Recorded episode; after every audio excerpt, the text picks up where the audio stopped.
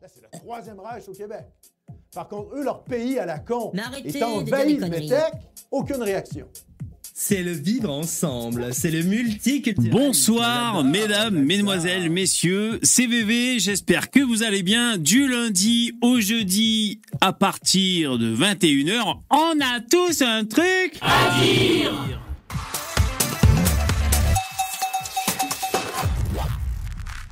On a tous un truc à dire. Bonjour, bonjour. 545e épisode, si je ne m'abuse. Merci d'être avec nous en direct. Ce soir, ça va être la folie. On a un invité de prestige. Ah, nous avons ce soir un invité qui a. Alors attendez, excusez-moi, parce qu'il faut juste que je vérifie que j'ai tout qui, qui va comme il faut. C'est la technique ici, c'est la NASA. Ok, ça va, on est pas mal.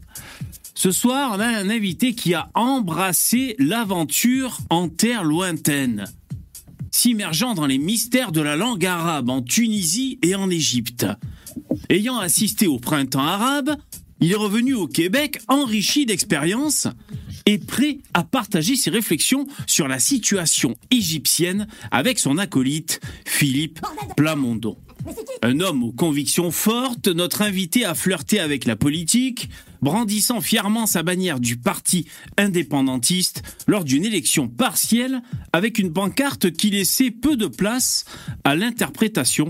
Choisissez votre Québec, le multiculturalisme canadien Non merci. Certes, il a terminé septième, enfin, comme on dit, l'important c'est de participer. Pas seulement un homme de parole, mais aussi un homme des médias. Notre invité a brillé sous les projecteurs, que ce soit sur sa chaîne YouTube Nomos TV ou lors d'un débat télévisé sur l'immigration. Son audace a même créé des vagues sur Twitter en 2021, mettant en lumière son amour pour le Québec et son désir de préserver la francophonie face à l'anglicisation. Sans plus tarder, mesdames et messieurs, accueillons chaleureusement notre invité de la soirée, l'indomptable, l'intrépide, Alexandre Cormier-Denis. Salut Alexandre. Bonsoir à tous, bonsoir VV. Comment ça se passe dans le clavardoir? Est-ce que tout le monde est bon de ce côté-ci de l'Atlantique? En tout cas, moi, je suis en pleine forme et je te remercie de l'invitation pour participer à cette euh, superbe émission, cette re- ce, ce rendez-vous, euh, comment je dirais, euh, panatlantique des deux côtés de l'Atlantique euh, pour faire une revue de l'actualité. Euh, émission endiablée, je n'en doute pas, qui sera mémorable.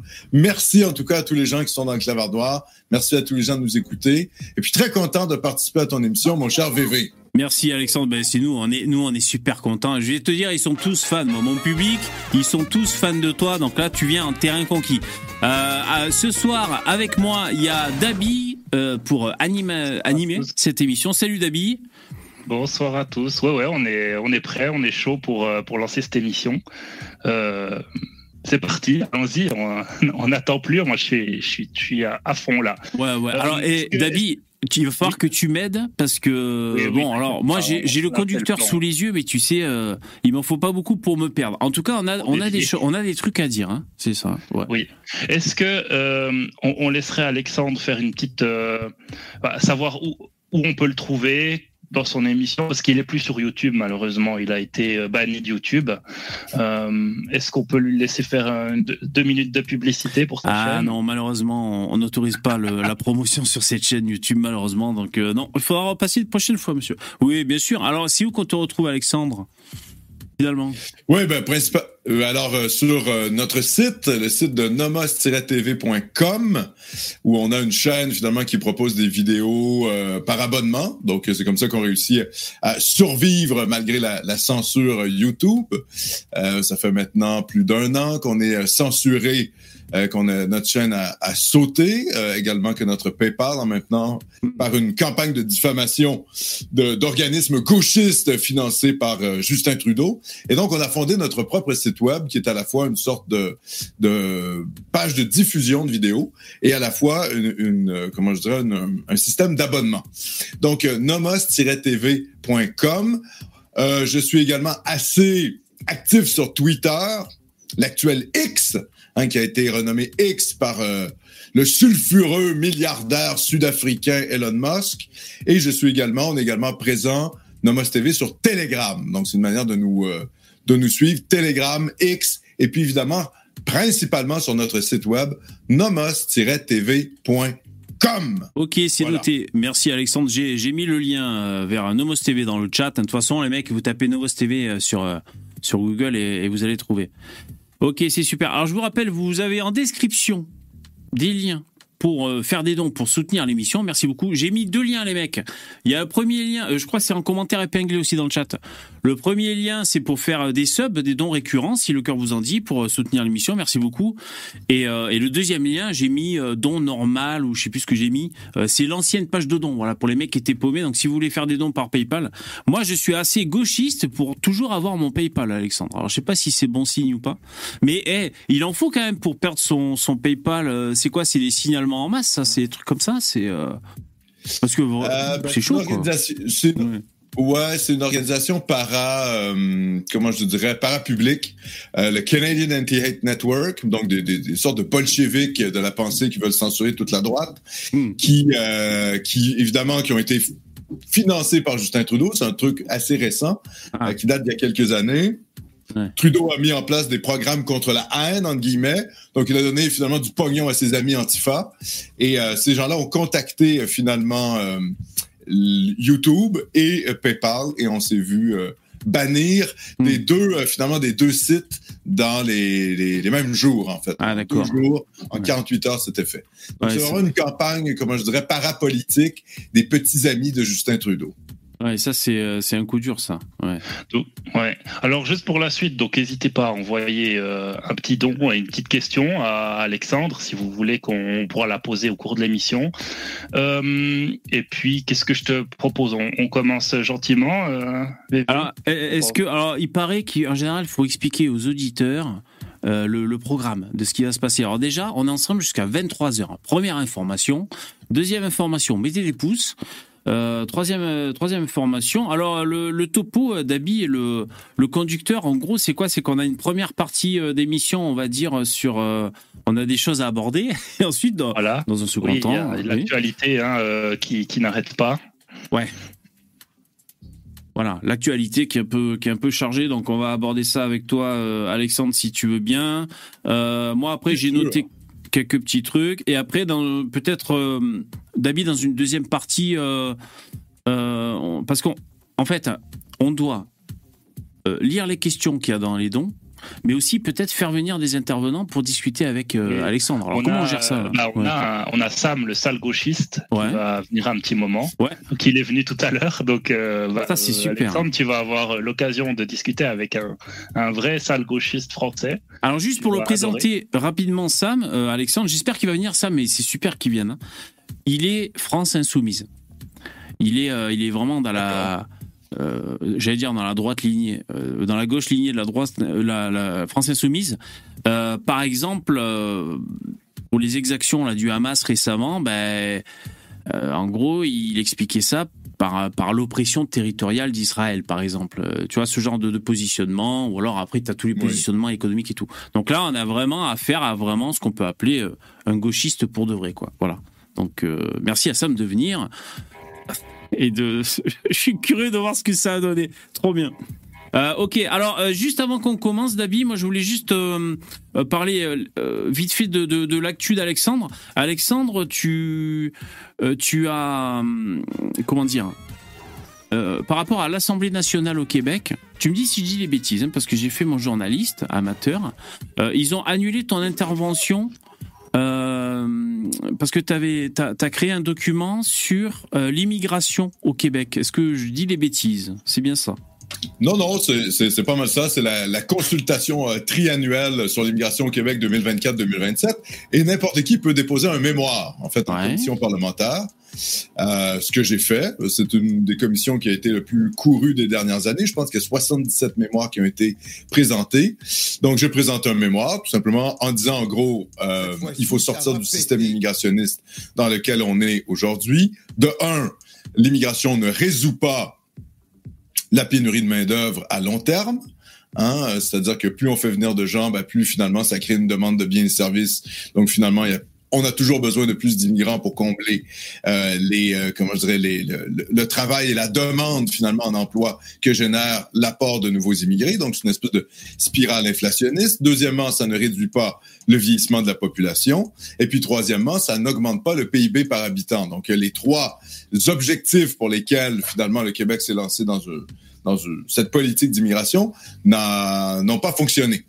Euh, D'autre part, je, je, ce que je disais en gros dans ce mémoire, c'est qu'il fallait euh, investir dans la robotisation, l'automatisation, ne pas dépendre finalement de l'immigration à long terme, et évidemment aussi raffiner nos critères de sélection de l'immigration, notamment selon des critères de compatibilité civilisationnelle. Donc, euh, c'est un mémoire qui fait à peu près euh, une quarantaine de pages, assez fouillé, un document économique, démographique, qui explique aussi le, déclin euh, au Québec, le déclin démographique des Canadiens français, principalement en raison de l'immigration massive. Hein, quand on parle des Canadiens français, on parle des descendants des colons français qui se sont établis euh, au Québec entre euh, finalement 1608 et 1759 donc la période de la Nouvelle-France, euh, qui représentait à peu près 80 et même plus de 80 au début des années 70 et qui, là, sont en voie de passer euh, en dessous des 60 oui. euh, Donc, il y avait des données démographiques comme ça, et ensuite, évidemment, des données économiques. Et donc, mon mémoire a été accepté euh, sans problème. J'ai été convoqué par la commission de consultation euh, pour euh, la planification de l'immigration 2024-2027.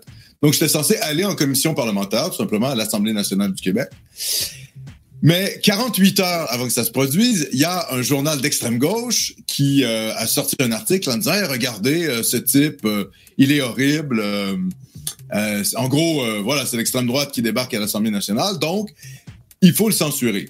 Et ce qui s'est produit, c'est que le, le, le, lendemain, il y a un, il y a un, un, radio qui est l'émission de radio la plus écoutée au Québec, euh, qui a fait un topo sur moi assez diffamatoire où on me présentait comme un ogre mangeur d'enfants. Hmm. Et donc, tous les journalistes se sont mis à mettre de la pression sur la classe politique québécoise pour me désinviter, en fait, de, de la consultation.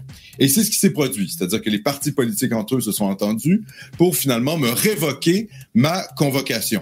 Mais c'est très particulier parce que ça faisait un mois euh, que les parlementaires savaient que j'allais présenter quelque chose. C'est-à-dire que j'ai déposé un mémoire, j'ai reçu un courriel de convocation, et c'est vraiment juste parce qu'il y a eu une hystérie médiatique euh, pendant euh, quelques heures que finalement les politiciens ont décidé de me désinviter. Je me rappelle par ailleurs qu'il il y a des islamistes qui prônent la charia, qui ont soutenu les talibans, qui soutenaient l'État islamique, qui ont déjà été entendus en commission parlementaire. Adil Sharkawi. À l'Assemblée.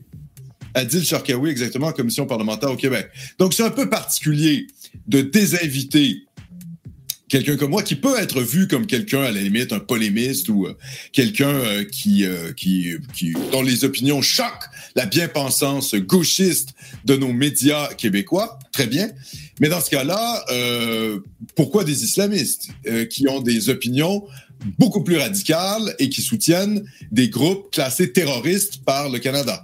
Donc, on voit qu'il y a vraiment ici une, un, un, double standard, en fait. C'est-à-dire que les islamistes et l'extrême gauche ont le droit de s'exprimer.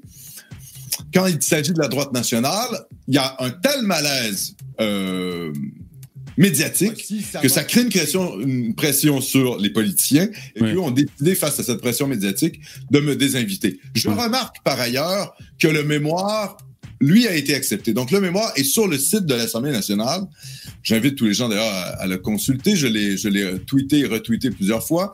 Euh, si jamais vous allez sur mon compte. Donc, euh, pour les gens qui s'intéressent à la question de la démographie, à la question de l'immigration massive euh, et du, du, système immigrationniste qu'on a aujourd'hui au Québec et une manière de le réformer, ben, j'invite les gens à consulter le mémoire parce que je pense franchement euh, que c'est un travail de qualité, euh, c'est même un, comment je dirais, c'est un document de travail même que les, les, les partis politiques plutôt centristes pourraient s'inspirer pour euh, finalement mettre en place des, des, réformes intelligentes, je pense, pour toute oui, pour toute, pour toute société occidentale qui vit relativement dans une espèce de social-démocratie, qui euh, a peut-être eu comme mirage le fait de, de, faire venir en masse des immigrés, aller répondre à des besoins économiques, alors qu'on voit qu'actuellement, ben, finalement, c'est pas le cas.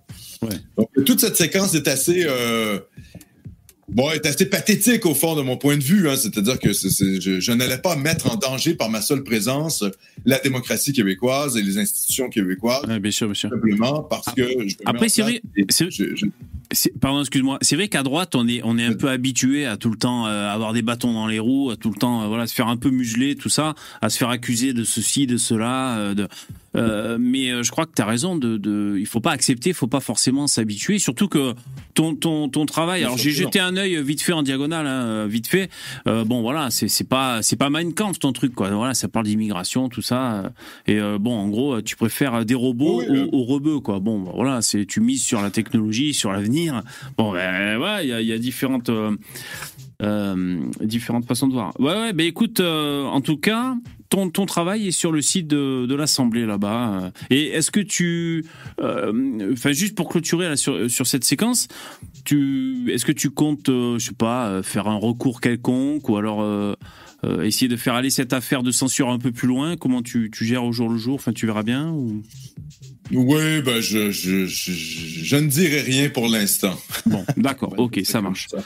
Bon. Pas d'infos pour tout de suite. Mais euh, euh, c'est sûr que euh, d'un certain point de vue, ils se sont un peu tirés de, dans le pied parce qu'ils m'ont fait une publicité incroyable. Hein. C'est remonté jusqu'au premier ministre du Québec qui a été obligé de, de, de s'expliquer face aux journalistes. Quoi. Hein. C'est-à-dire qu'en fait, euh, toute la classe politique, absolument pratiquement 100% des médias euh, québécois ont parlé de moi. Alors évidemment, parfois de façon très, très négative. Mais euh, oui. parlez-en parlez-en mal, parlez-en. Hein. C'est-à-dire que ouais.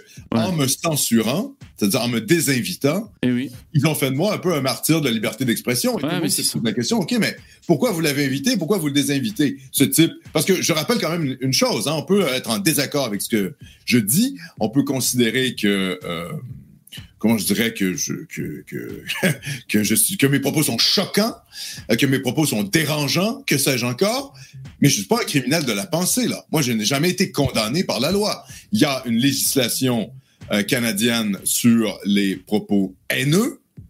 Euh, et je ne rentre absolument pas dans le cadre de cette législation-là. Donc, je ne suis pas, suis pas un criminel de la pensée. Et ça, c'est quelque chose qu'il faut que les Français parfois, euh, ben, enfin, c'est une particularité de la France, c'est-à-dire que vous avez une, une, limitation de la parole publique qui légalement est plus contraignante qu'au Québec. C'est-à-dire que votre législation est beaucoup plus ferme euh, sur les propos tenus en public que chez nous. Sauf que votre champ médiatique est beaucoup plus vaste. C'est-à-dire que vous pouvez avoir des opinions beaucoup plus radicales, tant à l'extrême gauche qu'à l'extrême droite, dans l'ensemble de votre champ politique. Chez nous, c'est le centrisme mou. Mm. Hein? C'est-à-dire que euh, la, la, loi permet de dire beaucoup de choses, mais le champ médiatique est beaucoup plus restreint. Et c'est ça, je pense, au fond, qui a choqué beaucoup les médias. Euh, c'est qu'on a, on a une, une, une, une tradition du, de la consensualité molle au Québec qui s'explique historiquement pour par bien des façons. Euh, et, et, je pense que j'étais, au fond, victime de ça. C'est ce que j'ai dit, au fond, euh, ça a été ma réaction, ça a été de, de dire, il, il, va falloir maturer un petit peu, les gars. Mm. Hein, c'est, c'est pas, on est, si vous voulez vraiment défendre les questions de la démographie, de la démocratie, ben, il faut entendre toutes les voix. Et les voix, c'est aussi les voix des gens qu'on, qui. Ouais, exactement. D'ailleurs, c'est vrai, c'est, c'est, d'accord. C'est vraiment un, un, rapport à la maturité. C'est, c'est tellement immature de, de, de pas accepter euh, certains, euh, certaines notions parce que, enfin, je sais pas, qui peuvent enrichir le, le, le dialogue et le débat. Et, euh, et c'est à se demander si, euh, si on est vraiment dans une époque moderne, tu vois, parce qu'on a quand même derrière nous des philosophes qui norm normalement nous ont sortis de la caverne, tu vois. Euh, mais bon, euh, on arrive à une période où ça, devient très compliqué de dialoguer entre adultes responsables. C'est étonnant quand même. Mm. Ouais, mais ça, c'est parce que tout le monde est théoriquement pour la liberté d'expression jusqu'à temps qu'on entende notre ennemi idéologique parler, et puis là, on veut le censurer. Donc ça, c'est toujours la même chose. La liberté d'expression, c'est aussi entendre les, les, islamistes qui nous disent qu'il ouais. faut appliquer la charia. Ouais. Euh, C'est-à-dire que la, la, limite maximale de la liberté d'expression, elle va très loin, et en général, ça, plaît, ça nous plaît pas. Donc, les gauchistes essaient de nous censurer, on essaie de censurer les gauchistes, et puis finalement, qui aime vraiment la liberté d'expression totale très peu de gens. Euh. Les Américains sont, sont évidemment très, très forts là-dessus avec le premier amendement. Mais sinon, les autres sociétés occidentales, soyons honnêtes, limite plutôt euh, à, différents degrés. Je dirais que la France est quand même assez liberticide à ce niveau-là. mais à différents degrés, les, autres pays occidentaux essaient de limiter finalement les, euh, les propos qui sont jugés, euh, comment je dirais, hors de, de la norme. Tout à fait. Ok, alors on va avancer. Merci Alexandre. vous savez que Alexandre euh, et prolixe. moi, je peux faire des tunnels. Mais j'adore, mais on est tous fans, on est tous fans. mais franchement, ouais, ouais, c'est pour ça. Alors, Dabi, euh, alors, jingle et après on, passe à une étape. Jingle. Merci, vous mettiez des cœurs dans, le chat, c'est super cool. Euh, de l'amour, vous mettez des pouces dans bébé, c'est super. Merci Christophe pour, pour le don. Sincère salutation de Valenciennes, merci. N'hésitez pas hein, à soutenir. Dabi, on, on attaque sur quoi là? Euh, alors, tu voulais parler de, hum, tu voulais parler de la mission ADN aussi, dont on n'a pas parlé. Euh, il y avait une question que VV se posait, je vais la poser pour lui. Euh, comment tu évites les écueils populos bas du, bas du front hein, C'est le vocabulaire de VV. Pro-russe, climato-sceptique, anti-vax, anti-moderniste, pro-Palestine. Est-ce que pour toi, c'est facile de tenir ce cap euh, ou non euh, Ou est-ce que tu as des tendances à, ou des tentations à, de temps en temps donner un petit peu de viande à ces, ces gens-là qui te suivent aussi? Exactement. Comment tu, tu, tu, fais quand tu prépares tes émissions et Exactement. Merci, merci Dabi. Parce que c'est vrai que dans, dans l'émission avec euh, Nicolas Faure et Daniel Conversano, donc euh, ADN, euh, bah, vous, vous, êtes un peu la voix de la raison. Euh, alors certains diraient de l'extrême droite ou de la droite nationale, je ne sais quoi, identitaire. C'est-à-dire, comme a dit Dabi, tu vois, éviter un peu le euh, le, les choses qui tirent un peu vers le bas, les espèces de populisme et tout ça. Donc, euh, ouais, est-ce que c'est euh, est-ce que c'est compliqué de, de, gérer ça avec le public ou ça va Vous trouvez un, un écho favorable en n'étant pas des cerveaux malades d'extrême droite, assombrés dans le populisme Tu vois, je veux dire? Conspirationnisme. Oui, euh, ben, je, je, dirais que il y a plusieurs choses qui se mélangent là-dedans. C'est-à-dire, d'un côté, ce sont les convictions personnelles. Mm. Euh, donc, en, premier lieu, hein, c'est-à-dire que c'est ce que je pense, donc euh, c'est ce que je dis, euh, premièrement. Euh, deuxièmement, après, c'est une question. Après, il y a un positionnement que je dirais qui est plus, qui est plus de la pensée instrumentale, c'est-à-dire quel public on va aller chercher?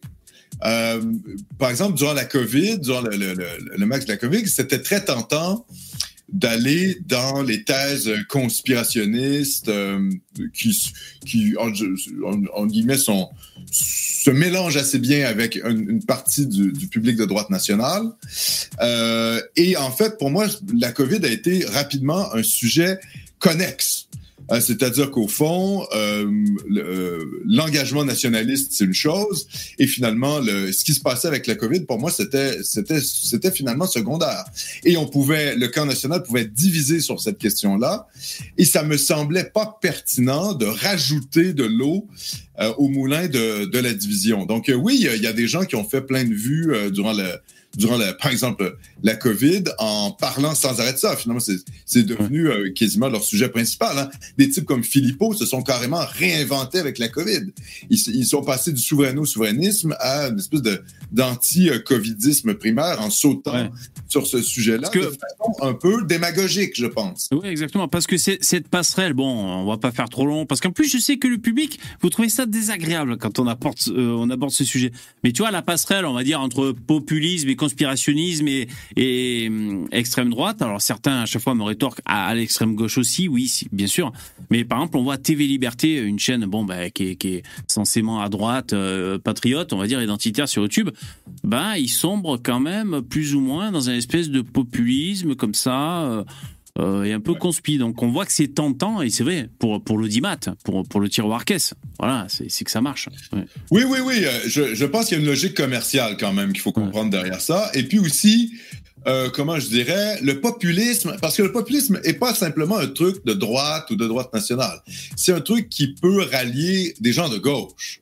Hein? L'idée que le peuple est sain et bon, et on est dirigé par des pourris, par une élite corrompue, euh, euh, voilà, avec des mœurs euh, complètement dégénérées, qui veulent finalement notre mort. C'est plaisant finalement ah comme, comme, comme, ligne. Hein? Et, et finalement, c'est quelque chose qui peut être repris aussi à la fois par l'extrême gauche. Le grand capital, finalement, les patrons, l'État, qu'est-ce que c'est? C'est l'État bourgeois. Donc, en ayant un discours un peu, comment je dirais, populiste simplet, on peut ramener à soi des gens qui ont des sensibilités de gauche. Donc, c'est assez facile, en fait, de tomber là-dedans parce que ça élargit le public. Tandis que quand on est dans des thèmes identitaires plus forts, comme c'est le cas euh, pour Nomos TV ou pour l'émission ADN, euh, et, et qu'en fait, on dit, oui, ben regardez, si, si, si ce qu'on vit euh, nous apparaît compliqué, ben c'est parce que le réel est un peu plus compliqué euh, que ce qu'on aimerait bien qu'il soit. Et en fait, ben les élites sont en place, mais des élites, désolé les amis, il en faudra tous les jours. Hein. Euh, il, y a, il y a mille ans, il y avait des élites. Dans mille ans, il y aura des élites. Et en fait, simplement, nous, ce qu'on veut, c'est que les élites, soit on les remplace par, euh, par une nouvelle élite qui est plus proche de nos idées, soit les élites actuelles se convertissent à nos idées. Euh, mais je veux dire, l'idée que qu'il y ait une hiérarchie, comment je dirais, sociale et que ça soit vraiment catastrophique. Bon, ben moi, je suis un homme de droite. Donc, euh, forcément, l'idée qu'il y ait une hiérarchie, qu'il y ait une hiérarchie Voilà. naturelle des choses, ça me choque pas. Je suis pas choqué ça, du fait Ouais, que- ouais, que- qu'il y ait des gens en haut de la société et en bas de la société. ouais, Euh. Ça a toujours été le cas dans les sociétés complexes. Et pour moi, oui, dire les méchantes élites, euh, oui, d'ac- d'accord, mais euh, Ouais, la ouais. réalité, c'est qu'il y aura toujours des élites et il va falloir faire avec, euh, avec cette donnée-là. Je pense aussi que par, comment je dirais, plus on est éloigné du pouvoir, plus on peut se permettre de dire n'importe quoi. Et je pense que plus les gens sentent que leur idéologie n'arrivera pas au pouvoir, plus finalement, en fait, moins ils en ont quelque chose à, à- à faire euh, du réel et, et de l'application politique réelle de leurs idées, ce qui fait en sorte qu'ils peuvent se lâcher et raconter un peu des sornettes. Euh, J'essaie de ne pas tomber dans ce travers-là, euh, c'est-à-dire de d'amener vraiment à mon public des réflexions qui, oui, peuvent sembler radicales, entre guillemets, c'est-à-dire retour à la racine. Moi, je suis un militant nationaliste, donc revenir à ce que c'est le nationalisme. Et puis, après, de faire avec le réel, euh, c'est-à-dire, on est dans une société euh, démocratique, euh, libérale, complexe. Il y a une situation géopolitique euh, particulière qui est celle, en tout cas dans le cas du Québec, de l'Amérique du Nord, pour la France, de l'Europe de l'Ouest. Il y a toutes sortes de contraintes économiques, sociales qui, qui, qui sont face à nous. Et il faut, il faut essayer d'amener un peu d'intelligence à notre public là-dessus, tout en gardant, évidemment, les, euh, les fondamentaux. Mais oui, c'est un, c'est sûr que c'est tentant de raconter un peu n'importe quoi pour euh, aller ramener- euh, ramasser du public, sauf que le public ne sera pas nécessairement un public de qualité. Et ça, c'est ce que je trouve qu'on, enfin, que, que je réussis à faire avec Nomos TV, c'est d'amener à nous, oui, on- euh, évidemment, on se coupe d'une partie du public, mais le public qu'on a et qui vient, c'est un public qui, euh, que je dirais, est plus capable de réfléchir et c'est un, c'est un public qui est plus agréable au final. Donc, Ouais. moins de public, mais des gens de plus de qualité. C'est ce que Ok. j'aurais tendance à dire. Ok, c'est super. Mais moi, c'est pour ça que j'adore, j'adore votre émission ADN. À retrouver sur Odyssey, hein, si je dis pas de bêtises. hein. ADN. Oui, Ouais. exactement. Euh, ouais. D'ailleurs, il y a quelqu'un qui posait dans le chat euh, quand, c'est- quand est-ce que la prochaine émission sera publiée? Parce qu'apparemment, euh, beaucoup de gens l'attendent avec impatience. Euh, probable- alors, je veux pas trop m'avancer, mais on, on essaie de tenir le rythme d'une fois par mois. Donc, euh, potentiellement, euh, à la fin du mois, quelque chose comme ça. Ok, super. Euh, on change, on change de sujet, Dabi? Est-ce qu'on, est-ce qu'on aborde l'actualité ou pas là? Ouais. Tout à fait. On va, on va commencer sur l'actualité et puis euh, on va partir après sur une réflexion. Vous allez voir, ça va nous, nous mener tout logiquement, tout naturellement à une réflexion que, que VV se- s'est fait. Euh, j'ai vu, moi j'ai regardé votre live samedi passé et puis vous vouliez parler des attent- de l'attentat à Arras. Et puis, euh, bah, c'est ce que je disais aussi à VV. On a préparé hier après-midi aussi ce, ce live et je lui disais, tu verras, euh, d'ici à demain soir, il va se passer plein de trucs, il se passe beaucoup de trucs. Et on a eu encore un attentat à Bruxelles. Et je sais que samedi passé, vous aviez pas pu en parler de cet attentat à Arras. Alors je voulais avoir un peu, euh, Ok. à savoir ce que, ce que vous en pensiez, ce que, quelles sont, quelle était votre réaction par rapport à ces, ces attentats coup sur coup. Alors, on va écouter euh, une séquence euh, radio. C'est un animateur d'RMC qui, euh, qui refait un petit topo sur les événements d'Arras. Alors, pas tant sur les événements, mais plus sur les protagonistes. Donc, c'est ça que je vais mettre en lecture. Et sinon, juste pour dire, donc, le. L'attentat, c'est hier hein, qui a eu lieu à, à, à Bruxelles. Bah là, je lisais dans l'actu, ils ont buté le mec. Voilà, donc le mec a été neutralisé, comme on dit. Voilà. Après, j'ai pas, j'ai pas plus de détails, euh, pas plus de détails que ça. Euh, je pense que vous allez entendre le son. Euh, je mets lecture. Entre Israël et le Hamas, et on a ces mots du chef de l'État qui résonnent. Écoutez. La République sera là pour vous protéger et elle sera impitoyable avec tous les porteurs de haine. Voilà, la République sera là pour nous protéger, être impitoyable face aux, aux porteurs de haine, de haine, sauf que un porteur de haine a tué un enseignant, c'était à Arras. Oui, quelques heures après les déclarations d'Emmanuel Macron. Le plus effarant dans cette histoire, c'est que l'assassin Mohamed Mogouchkov, 20 ans, était connu des services de police depuis son enfance, suivi, suivi, fiché S, contrôlé par la DGSI depuis juillet. L'élève avait fait l'objet de plusieurs années de signalement de la part des enseignants. Euh, son grand frère radicalisé est en prison. Toute la famille est d'ailleurs dans la mouvance islamiste. Un de ses oncles est, est détenu également. Son père a été expulsé. Euh, alors lui, euh, a, plutôt bénéficié de la protection euh, de, de, la... Eh, désolé, je m'épose, je suis mort de rire, putain, mais le, le tableau est tellement grotesque, quoi, c'est... Euh, J'en rigole d'impuissance quand, quand t'entends ça, là. Bon, je continue, excusez-moi. France euh, généreuse. Il a été protégé aussi par des associations, le Parti communiste, le Front de gauche, la CIMAD, qui en 2014 s'était mobilisé pour que la famille ne soit pas expulsée. Il a été aussi protégé par la loi qui interdit l'expulsion euh, parce que de, de, de, de, ceux qui sont rentrés en France avant l'âge de 13 ans. Il y a une loi qui, qui a été d'ailleurs euh, votée par la droite à l'époque. Darmanin promet de changer cette loi. Donc la, la question, c'est que finalement, on a l'impression que la France semble toujours en retard d'une loi, d'une mesure face à la menace islamiste. Est-on impuissant face à cette menace C'est la question qu'on.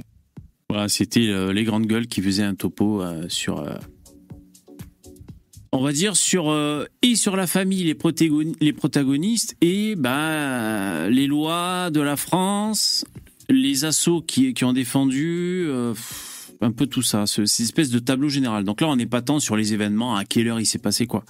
Est-ce que tu veux, tu veux nous dire un petit quelque chose, Alexandre, sur ce qu'on vient d'entendre? Ah, c'est catastrophique. C'est-à-dire les profs, les profs, des professeurs français qui sont en train de se faire égorger par des islamistes.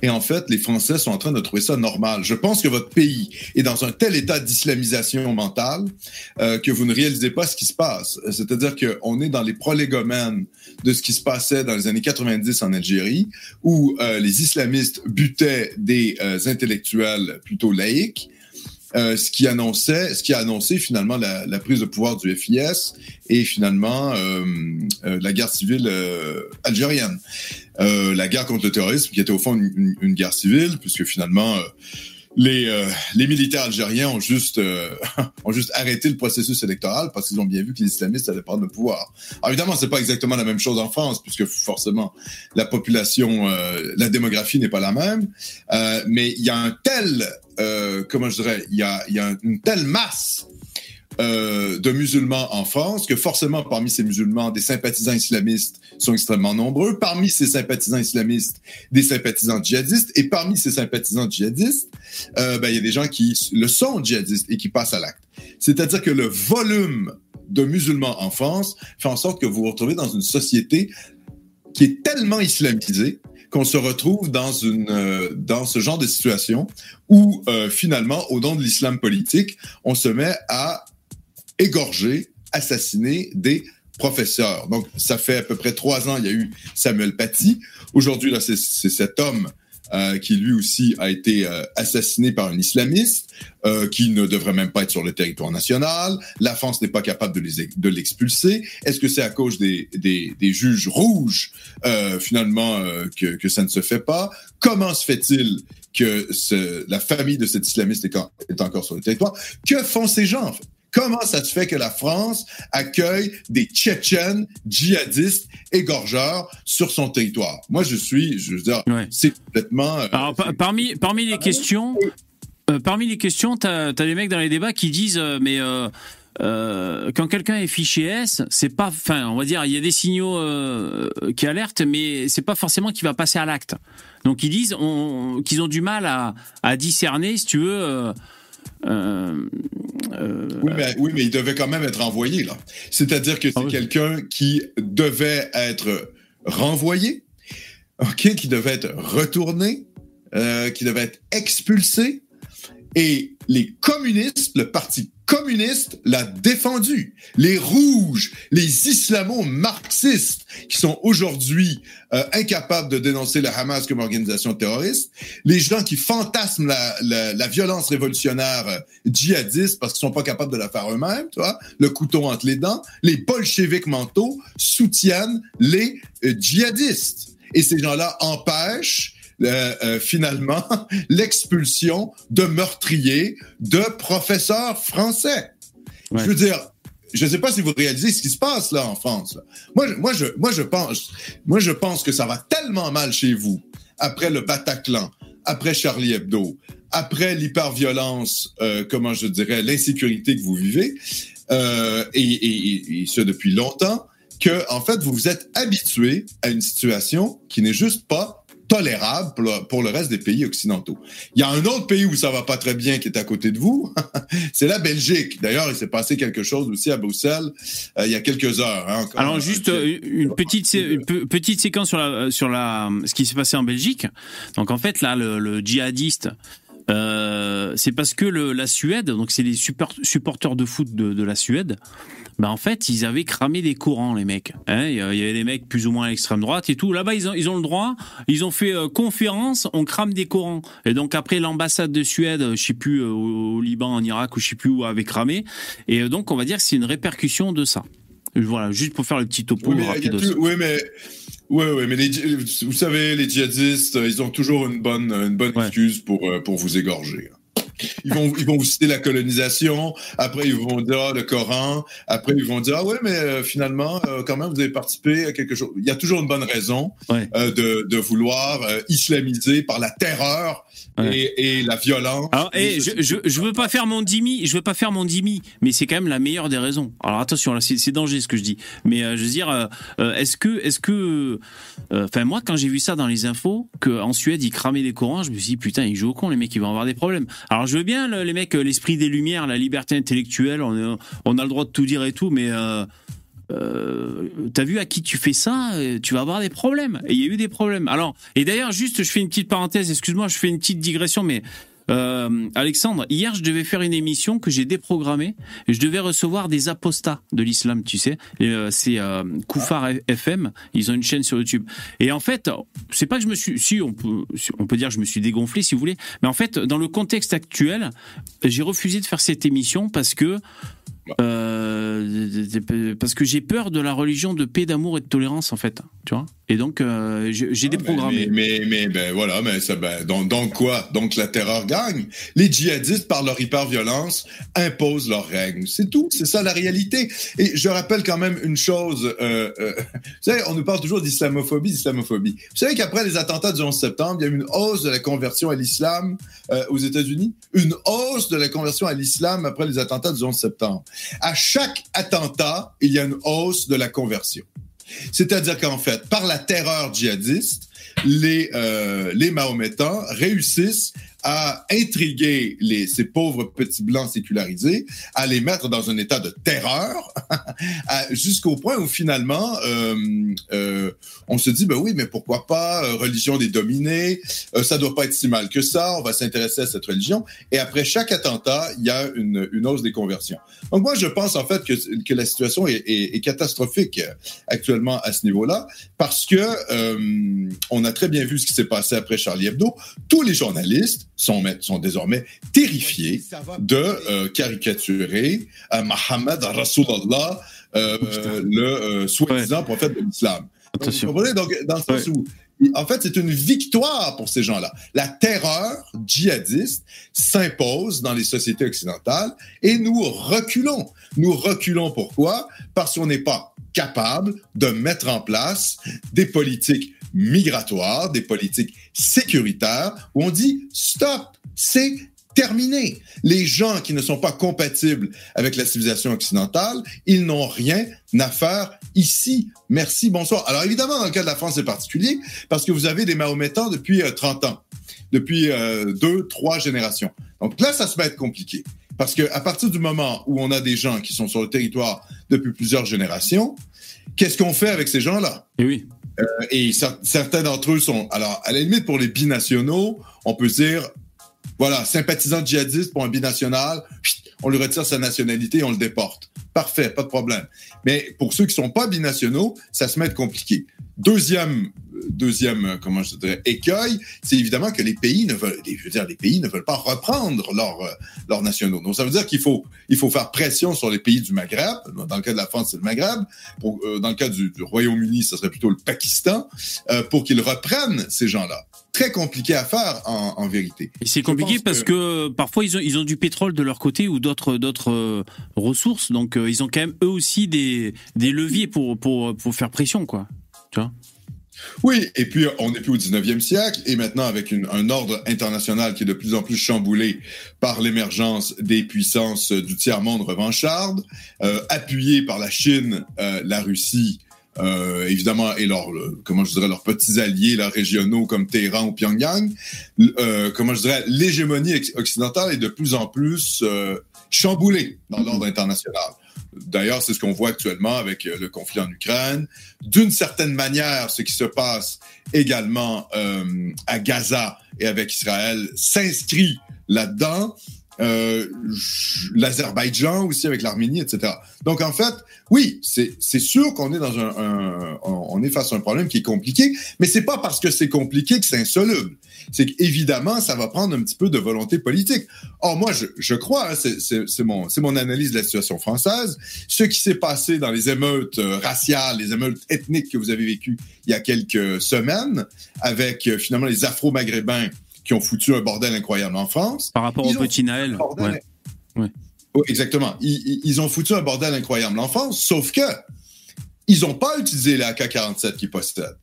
Ils n'ont pas utilisé les armes de guerre qu'ils possèdent. Pourquoi? Parce que les trafiquants de dope ont tout de suite dit, en fait, nous, à chaque jour d'émeute, on perd des millions d'euros.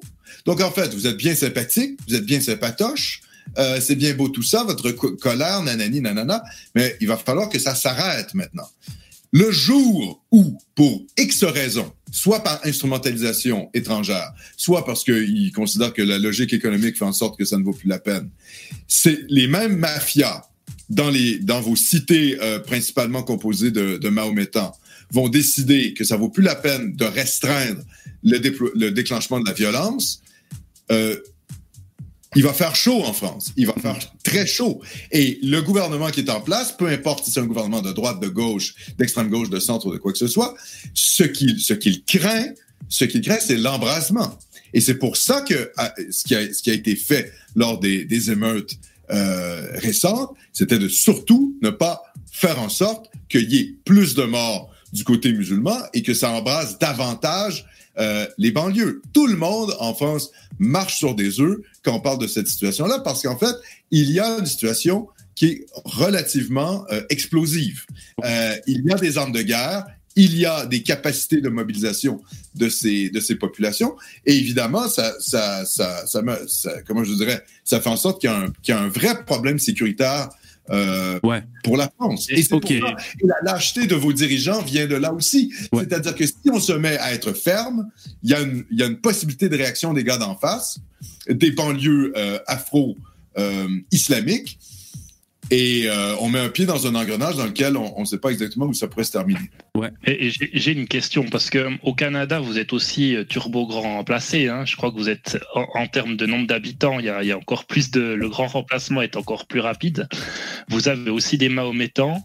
Alors pourquoi chez vous il n'y a pas d'attentat? Pas que je vous en souhaite, mais mais pourquoi il, pour l'instant il n'y en a pas eu encore?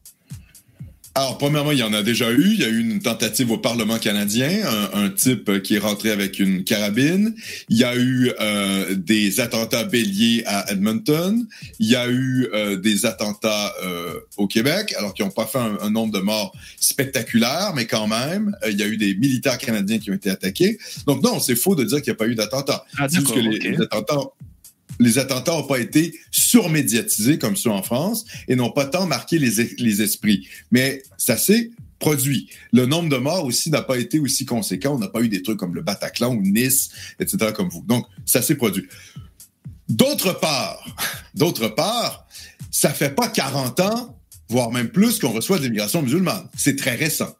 Donc, évidemment, c'est une question de temps aussi. Hein. C'est-à-dire que on sait qu'il y a des cellules islamistes, on sait que les frères musulmans ont des réseaux chez nous, mais euh, ils sont installés depuis bien moins de temps que chez vous, d'une part. D'autre part, oui, il y, a une immigration massive, évidemment, au Canada. Le Canada est le pays de, occidental qui subit les, les changements ethnodémographiques les plus importants de tout l'Occident par une immigration massive, mais c'est une immigration massive qui vient d'à peu près partout sur la planète. C'est-à-dire que vous, en France, vous avez une immigration massive qui vient principalement du Maghreb, d'Afrique subsaharienne et un peu également du Proche-Orient. Nous, c'est l'entièreté de la planète. C'est-à-dire qu'on a, on a la Chine, on a l'Inde, oui, on a le Proche-Orient, oui, on a l'Afrique subsaharienne, oui, on a le Maghreb, on a aussi l'Amérique latine, on a le Pacifique, on, a l'Asie du Sud-Est, etc. Donc, en fait, l'immigration musulmane se trouve également diluée à travers euh, toutes ces autres communautés euh, immigrantes euh, et, donc, ça fait que leur visibilité est moins forte. Hein. Par exemple, chez nous, vous savez que là, actuellement, le Canada a des problèmes diplomatiques avec l'Inde parce que le Canada est devenu le pays refuge des militants du Khalistan. Alors, qu'est-ce que le Khalistan? C'est une région du Punjab en Inde euh, qui a un mouvement indépendantiste de fondamentalistes sikhs. Alors, que sont les Sikhs? C'est une, une, religion minoritaire indienne. Ce sont des types qui portent des turbans. Euh, et leurs prescriptions religieuses font en sorte qu'ils doivent porter un couteau sur eux en, permanence. Euh, et donc, les, les, fondamentalistes sikhs ont fait du Canada leur base euh, d'action militante. Et il y, y y a des célébrations sikhs au Canada où on voit les portraits des meurtriers d'Indira Gandhi, euh, l'ancienne première ministre euh, indienne, qui a été assassinée par ses gardes du corps sikh. Donc, et, et parce que on soupçonne que l'Inde est allée envoyer ses services de renseignement pour flinguer des militants extrémistiques sur le Canada, il y a actuellement une crise diplomatique entre l'Inde et le Canada. Le, Canada devient une espèce de passoire. Et je vous raconte même pas ce qui se passe avec la Chine, parce que c'est à peu près l'équivalent.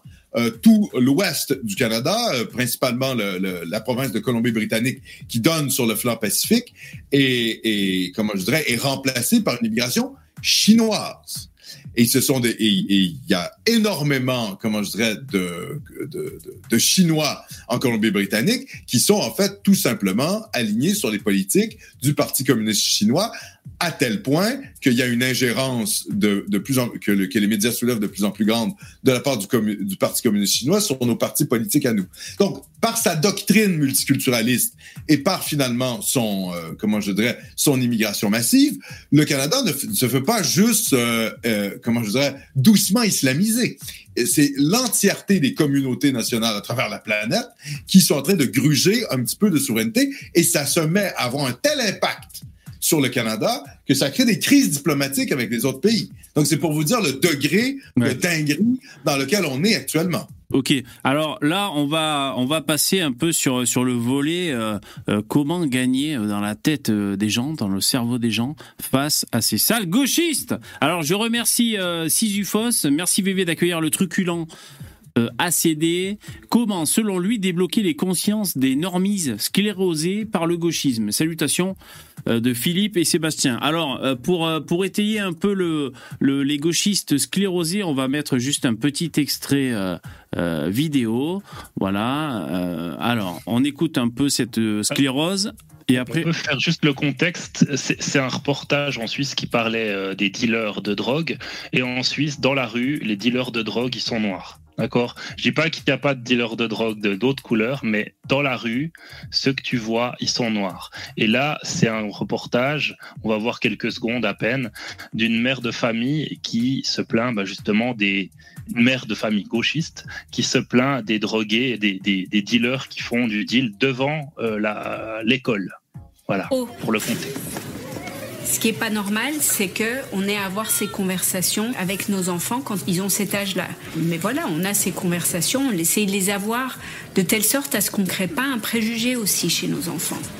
On veut pas que nos, enfants aient l'impression que euh, le deal se fait par une certaine population. Voilà, donc ça c'était pour un peu euh, un peu schématiser, mettre en image alors ce qu'on peut appeler un gauchisme mental, on va dire, hein, c'est-à-dire donc, on voit dans la vidéo même il y a des il y a des noirs là qui attendent pour des clients et elle nous dit moi je veux pas que ma fille fasse l'amalgame entre les noirs qui entre les noirs et, la, le deal de drogue. Et pourtant elle, elle, elle fait une, une, séquence avec eux dans la même vidéo. Enfin, c'est le gauchisme. Je crois que c'est une, l'une des démonstrations, une des vidéos qui, qui démontre plus ce qu'est vraiment le gauchisme. Ça, c'est le gauchisme. Alors, euh, moi, ce, sur, euh, comment dire, ce sur quoi je voudrais t'amener, Alexandre, je sais pas si tu, tu es d'accord ou si je me fais des films, mais j'ai l'impression que le, la morale est, est, passée euh, à droite, si tu veux, parce que c'est souvent sous des prétextes moraux. Que les gauchistes nous envoient droit dans le mur. Alors, je tiens cet enchaînement là de, faits qui a été énoncé par Éric Zemmour quand il est passé à, la télévision euh, euh, il y a pas très longtemps, il y a, il y a deux jours. Euh, donc il a, il a dépeint, si tu veux, un tableau là des événements marquants. Donc il a dit les émeutes raciales, comme tu dis, les émeutes pour Naël. Après, il y a eu la polémique des abayas à l'école, on va dire les faits marquants. Ensuite, les clandestins à Lampedusa. ensuite, le Hamas. Et ensuite, là, on va dire l'attentat de Dominique Bernard, le, le, prof de français, dernier en date. Et tout ça pour dire que sur toutes ces problématiques... Bruxelles. Euh, puis Bruxelles. J'avais pas eu le temps de le noter. Euh, sur toutes ces problématiques, quand tu écoutes, allez, je sais pas s'il faut dire l'extrême gauche. Allez, si on parle de la France, on va dire la Nupes qui est en train de voler en éclats parce que le Parti socialiste euh, aujourd'hui c'est dit qu'il se retire. si on porte le regard des gauchistes, finalement, les émeutes, ils refusaient de condamner le, les violences, d'appeler au calme. Donc euh, j'ai du mal à croire que dans le cerveau des gens, on, se dit ils sont du côté de la morale, tu vois. Euh, bon, à Baye à l'école, on va dire c'est un côté un peu particulier. Euh, les clandestins, allez, on va dire que la morale peut rester du côté des gauchos parce qu'on va pas laisser crever des pauvres petits enfants, tu vois, se noyer. Donc voilà, on va dire que la morale peut encore nous rattraper. Là, le Hamas, le virage avec le Israël, c'est un gros coup évidemment sur la France insoumise et le, côté de la morale. Euh, et il semble quand même que la morale, moi j'ai l'impression qu'elle est à droite. Et je pense que c'est bien pour, euh, pour convertir les gens. Euh, qu'est-ce que tu en penses de ça? Est-ce que tu es, es, optimiste Est-ce que tu es d'accord avec ça?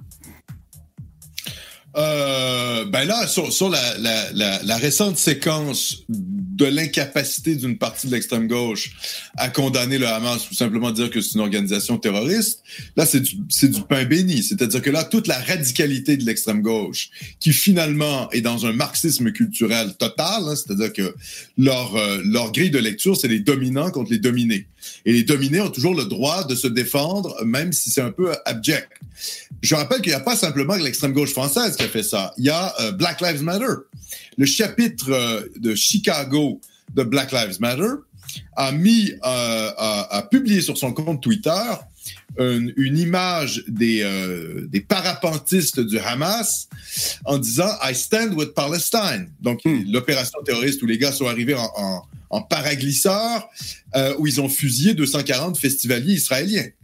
Là, c'était pas un objectif militaire. C'est pas comme s'ils s'attaquaient aux forces de défense israéliennes. Ils attaquaient une base militaire euh, ou avec des, des, un objectif stratégique. Là, on était carrément dans du massacre de civils, de la terreur djihadiste, un peu comme ce qui s'est passé au Bataclan. Black Lives Matter Chicago a mis cette image-là, BLM, It is what it is, I stand with Palestine. Merci, bonsoir. Bon, euh, tollé immense à gauche. Euh, des centaines de juifs de gauche américains ont dit OK, mais en fait, euh, vous êtes complètement tarés, les gars. Qu'est-ce, qu'est-ce qui se passe, en fait? Eh bien, tout le, comment je dirais, toute la, comment je dirais, le, le, le logiciel radical, extrémiste de l'extrême gauche, qui finalement fantasme sur le djihad, parce qu'il faut bien comprendre ça. L'extrême gauche, pourquoi elle, elle vire dans l'islamo-gauchisme? Pourquoi Jean-Luc Mélenchon, qui disait il y a quelques années, euh, les femmes qui portent le hijab s'auto-stigmatisent, alors que maintenant, voilà, il est dans euh, finalement, euh, comment une acceptation totale de l'islamisation de la France au nom de la créolisation, etc. Est-ce que c'est simplement par une logique électorale? Oui, il y a une logique électorale. Évidemment, on peut aller chercher une partie du vote musulman il y a une stratégie électorale qui est, évidemment fondamentale. Mais c'est aussi parce que le logiciel idéologique de l'extrême gauche le permet.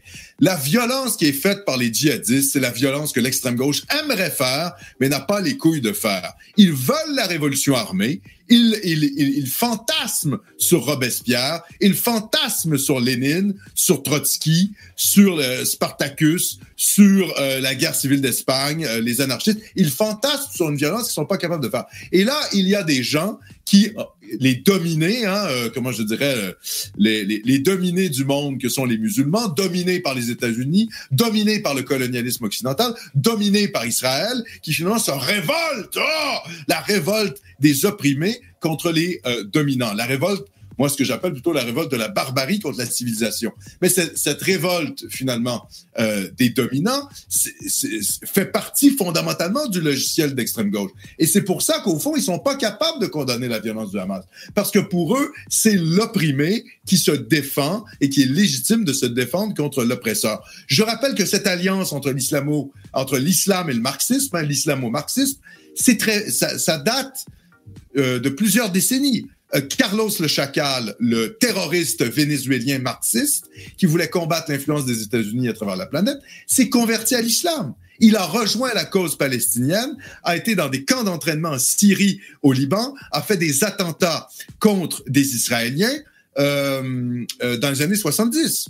Et il a, à un certain moment donné, il a même été payé par la Syrie, puis il a fini par être payé par l'Iran jusqu'à temps de, je pense, se retrouver au Soudan et d'être récupéré par les services de renseignement français. C'est donc, je rappelle, un marxiste vénézuélien qui finit par se convertir à l'islam et qui défend la cause palestinienne. Bon, ben, vous avez le logiciel d'extrême gauche là-dedans. Anti-impérialisme anti-américain, euh, marxiste euh, dominant contre dominé, les pauvres hein, du passé faisant table rase, l'international prolétarienne, la cause des opprimés. Quel est le plus opprimé des opprimés? Le musulman qui se fait dominer par enfin, qui s'est fait dominer par des empires coloniaux européens et qui aujourd'hui se fait dominer par euh, le méchant Israël. Hein, les Juifs sont capables de construire un État qui a relativement, tu vois, euh, un peu de prospérité économique avec des institutions relativement démocratiques. Évidemment, c'est un pays assez particulier, Israël, mais euh, je rappelle que c'est pas le Troisième Reich. Hein. Il y a une espèce de fantasme à l'extrême gauche pour essayer de nous faire croire qu'Israël, c'est un hmm. pays euh, qui se rapprocherait de l'Allemagne hitlérienne. Il y a 20, de, 20 de musulmans là-bas, en Israël. 20% hmm. de musulmans qui possèdent le droit de vote et il y a des partis arabes à la Knesset. Alors après, c'est vrai qu'il y a la question des, de la Cisjordanie, la Judée-Samarie et de Gaza, et ça, c'est un conflit territorial avec un point d'interrogation. Euh, euh, un peu insoluble, euh, tout à fait, mais à l'intérieur d'Israël, Rappelons que, je veux dire, euh, il y, a des, y a des présidents israéliens qui, sont fait, qui se sont fait condamner pour corruption. Vous avez même oui, j'allais dire, vous n'avez pas ça en France. Oui, vous avez ça en France avec Sarkozy, donc il s'est fait condamner euh, pour corruption. Mais c'est pour dire que, évidemment, il n'y a aucun pays arabe où il y a une démocratie qui fonctionne. Hein. Il y a 22 pays du monde arabe qui sont pas foutus d'avoir un seul pays euh, avec des institutions un peu fortes. C'est le règne de la corruption, du népotisme, euh, toujours semi-islamiste, semi-socialiste et totalement corrompu. Et d'ailleurs, une Palestine souveraine, une Palestine qui remplacerait Israël, ça serait la même chose. Un énième État arabe à moitié failli, à moitié corrompu. Bon, c'est normal que ça ne nous enthousiasme pas particulièrement. Euh, ceci dit, l'extrême gauche, et, ça, je, pour moi, c'est fondamental de revenir là-dessus, elle adore les djihadistes. Elle n'est pas capable de le formuler euh, aussi, aussi directement ça. Mais dans le fond, cette violence, le 11 septembre contre les tours, euh, les attaques contre les pays occidentaux, c'est la violence dont elle rêve euh, finalement, dont elle fantasme et qu'elle n'est pas capable de faire. Et là, il y a les petits fanatiques musulmans qui sont capables de le faire à leur place. Et il s'est dit, oui, mais quand même, euh, on peut réussir à expliquer euh, voilà, ce sentiment de dépossession, etc. Remarquez que ces explications sociologiques ne sont jamais valables pour les attentats d'extrême droite. Est-ce qu'on peut expliquer qu'après des centaines d'attentats djihadistes, il y ait des Occidentaux qui pètent les plombs et qui débarquent dans une mosquée comme Brenton Tarrant et qui fusillent des centaines de musulmans? Jamais on a une explication sociologique euh, de la part de l'extrême gauche quand il y a des attentats d'extrême droite. Pourquoi? Ben, tout simplement parce que c'est une instrumentalisation par l'extrême gauche de l'islam pour parvenir à son monde où qu'est-ce qu'elle veut déboulonner? Le capitalisme, l'homme blanc bourgeois. Hein? C'est-à-dire que finalement, l'Occident a remplacé le, a remplacé la bourgeoisie dans le logiciel marxiste. Mais c'est le, mais c'est le même combat. L'Occident blanc capitaliste doit être démantelé. Et s'il le faut, on va utiliser, on va s'allier euh, aux terroristes djihadistes pour le faire, pour semer la terreur chez les, chez finalement les blancs bourgeois, hein, les blancs bourgeois et leur domination mondiale, c'est-à-dire en gros la civilisation. Hein, c'est-à-dire, euh, je rappelle que l'Occident est quand même la plus grande civilisation qui a jamais existé, fondée sur la philosophie grecque, le droit romain, la spiritualité chrétienne, qui donne quoi? Qui donne des états de droit prospères avec le capitalisme. Ces gens-là, qui sont dans une logique de ressentiment, je parle ici d'extrême gauche, veulent absolument faire quoi? Veulent démanteler euh, cette société relativement fonctionnelle pour mettre en place leur, leur idéologie du ressentiment qui s'est complètement cassé la gueule au 20e siècle avec l'URSS, le communisme, le maoïsme et qui a généré 90 millions de morts. Donc, en effet, euh, euh, la morale de ces gens-là a été gravement attaquée avec leur soutien au Hamas. Et moi, je, trouve ça, je trouve ça quand même assez formidable. Je pense que l'extrême gauche n'a pas saisi ce qui s'est produit avec l'attaque du Hamas. C'est-à-dire qu'ils ont été simplement dans une logique habituelle pro-palestinienne, sans comprendre que là, on n'est plus, euh, on n'est plus avec euh, le Front populaire de libération de la Palestine des années 70-80. Euh, Là, on est avec des terroristes et eh oui. djihadistes. Oui, et c'est pour ça, moi, moi quand, quand, je, quand, quand je débat euh, de ce sujet, euh, j'évite de revenir, si tu veux, sur la création d'Israël et puis le, les colonies, tout ça et tout, parce que, bon, c'est pas dénoué de, de, tout intérêt, mais si tu veux, le problème, c'est que là, il y a eu un acte terroriste, et, et moi, je m'en fous que le mec m'explique que c'est parce qu'ils étaient opprimés qu'ils ont fait ça. D'ailleurs, c'est rien que ça, c'est un, rien que ça, c'est une, une logique une logique euh, délétère pour pour les mecs de gauche. Enfin, c'est vrai que là, on peut sabrer le champagne. Je pense que ça saute aux yeux de beaucoup de monde et que ça devient intolérable. Comme je vous disais, aujourd'hui là, euh, c'est que Olivier Faure, c'est ça, le mec du Parti socialiste, il prend son recul. Alors, ils font un moratoire. Donc, si jamais, j'imagine que si jamais euh, Mélenchon, euh, euh, Obono, qui a encore fait une déclaration aujourd'hui ou hier pour, bah, pareil, pour pour dire qu'en gros, c'était le la lutte, la lutte, là, le Hamas, le mouvement de résistance, ouais, mouvement de résistance. Voilà. Bon, on, verra si ça leur réussit, mais moi je pense qu'ils vont droit dans le mur. J'ai l'impression, j'ai l'impression. Après, est-ce que c'est un pari gagnant? On verra bien. Ouais, Dabi? De toute, façon, il me semble que la gauche euh, est un peu bloquée parce que sans euh, les musulmans en France, elle a aucune chance d'accéder au pouvoir. Euh, donc elle est un petit peu obligée de continuer à essayer de trouver toutes les raisons possibles et imaginables de soutenir des gens qui, qui, le, qui sont plus soutenables. Mais, mais c'est vrai, c'est vrai, mais ils auraient pu être plus intelligents. Ils auraient pu dire, nous dénonçons fermement les actes djihadistes du Hamas et nous dénonçons l'occupation israélienne illégale, coloniale, qui dure depuis 60... Tu comprends? Ils auraient pu essayer de faire une espèce de position... ils, se sont, ils, se sont, dit qu'ils perdraient des électeurs en faisant peut-être cette, de cette manière-là. Parce que là, par exemple, je, pense un mauvais calcul de leur part. Je, ah regarde, alors je, te laisse finir, mais je regarde par exemple le comité Action Palestine là qui a, qui a créé le, le, la manif pour la, le soutien en pour la Palestine à Paris. Et puis eux, sur leur site, ils ont écrit l'opération Déluge d'Al-Aqsa, le succès historique de la résistance palestinienne. Donc, en fait, ils sont ils, sont obligés de soutenir le Hamas, même s'ils n'ont pas envie de le soutenir, parce qu'ils savent que derrière, même si pas tous les musulmans sont d'accord avec ce qui s'est passé en Israël, il y a quand même une partie des musulmans qui voteront aussi LFI, qui eux ont trouvé cette action magnifique.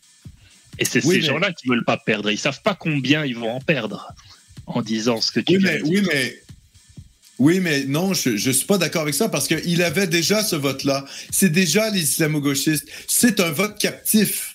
C'est un vote captif. Donc, ils n'avaient pas à radicaliser leur vote musulman. Ils avaient juste à plutôt euh, euh, étendre vers une partie des bobos euh, blancs des centres-villes qui pouvaient voter LFI. Tu comprends? Ils sont, le vote musulman est déjà captif pour, pour l'extrême gauche, pour Mélenchon. 70%, je crois.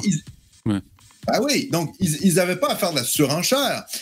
Il fallait pas qu'ils perdent cet électorat-là. Mais je pense que les musulmans en France auraient très bien compris en disant bon, ils dénoncent la masse parce qu'ils n'ont pas le choix, parce que c'est le système médiatique qui tombe, qui leur tombe dessus. Et puis de toute manière, dans le logiciel conspir, euh, comment je dirais, conspirationniste et euh, antisémite, antisioniste des musulmans. De toute manière, les Juifs contrôlent tout. Donc, de toute manière, LFI n'a pas le choix de dire ce que les Juifs veulent entendre. Donc, en fait, on comprend que finalement, même si ils disent pas, euh, ils disent pas le Hamas, euh, ils, dénoncent les actes du Hamas. Dans le fond, ils dénoncent aussi l'occupation israélienne, et c'est ça qu'on veut entendre. Donc, je pense que LFI aurait très bien pu euh, de façon intelligente euh, s'en sortir mieux que ce qu'ils font là. La réalité, c'est qu'ils sont trop radicaux.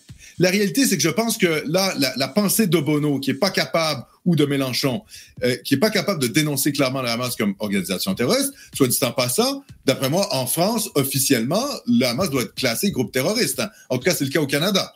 Euh, J'ai vérifié et le Hamas est effectivement classé comme organisation terroriste. Donc, c'est juste factuel quand on dit que c'est une organisation terroriste. Voilà, quoi. Euh, c'est même pas comme un avis. Après, on peut dire qu'il faudrait qu'il soit déclassifié. On peut avoir des discussions là-dessus. Bon, ce qui ne fait pas beaucoup de sens vu les, récents événements, mais euh, euh, je pense que vraiment c'est une erreur tactique très grave de la part des, euh, comment je dirais, de l'extrême gauche partout en Occident, parce que là vous voyez ce qui se passe avec Black Lives Matter, ils s'en sont pris plein la gueule Black Lives Matter et ils ont retiré leur publication. Et là, tout le monde est un peu en mode, OK, mais en fait, il y a de l'argent public qui va à ces organisations-là. Il y a du pognon du contribuable américain qui va financer des organisations qui défendent des djihadistes égorgeurs. Et là, je suis désolé de vous apprendre ça, aux États-Unis, la population musulmane, c'est pas une masse électorale critique. C'est rien du tout. Et vous allez me dire, oui, mais il y a des Afro-Américains. Oui, les Afro-Américains, c'est des gens qui votent peu, c'est des gens qui sont dépolitisés et c'est des gens qui n'ont rien à foutre de la Palestine en général. Donc là, c'est l'extrême gauche noire qui représente qu'elle-même, qui a qui s'est vraiment tiré une balle dans le pied. Mmh. Et pour le coup, euh, on, peut, on peut se poser la question, c'est-à-dire que, en plus, ils nous disent, les Afro-Américains, c'est comme les Palestiniens. Ah bon? Donc, en fait, est-ce que dans dix ans, quand il y aura des, hein, des parachutistes afro-américains qui vont débarquer avec des M16 pour flinguer des blancs, bim, bim, bim, on va nous dire, ouais, c'est, en fait, c'est la même chose. C'est euh, euh, Palestine, afro-américain, même combat. Euh, les Juifs en Israël, ce sont les blancs aux États-Unis, hein, les dominants, euh, des colonisateurs, euh, des gens qui finalement mettent en place une oppression systémique envers les Afro-Américains. Et donc, on peut utiliser les mêmes méthodes que les. Et Alexandre, Alexandre, ouais. du coup, euh, est-ce que c'est là que le nœud, le, la bascule se fait idéologique euh, C'est euh, c'est ce truc de dominant domi, dominé, c'est ça euh, qui fait que bah, bon, bon. que les mecs moi, sont. Pour moi, ouais. c'est ce qui, pour moi, c'est ce qui explique vraiment le, le soutien ouais. au, à la cause palestinienne.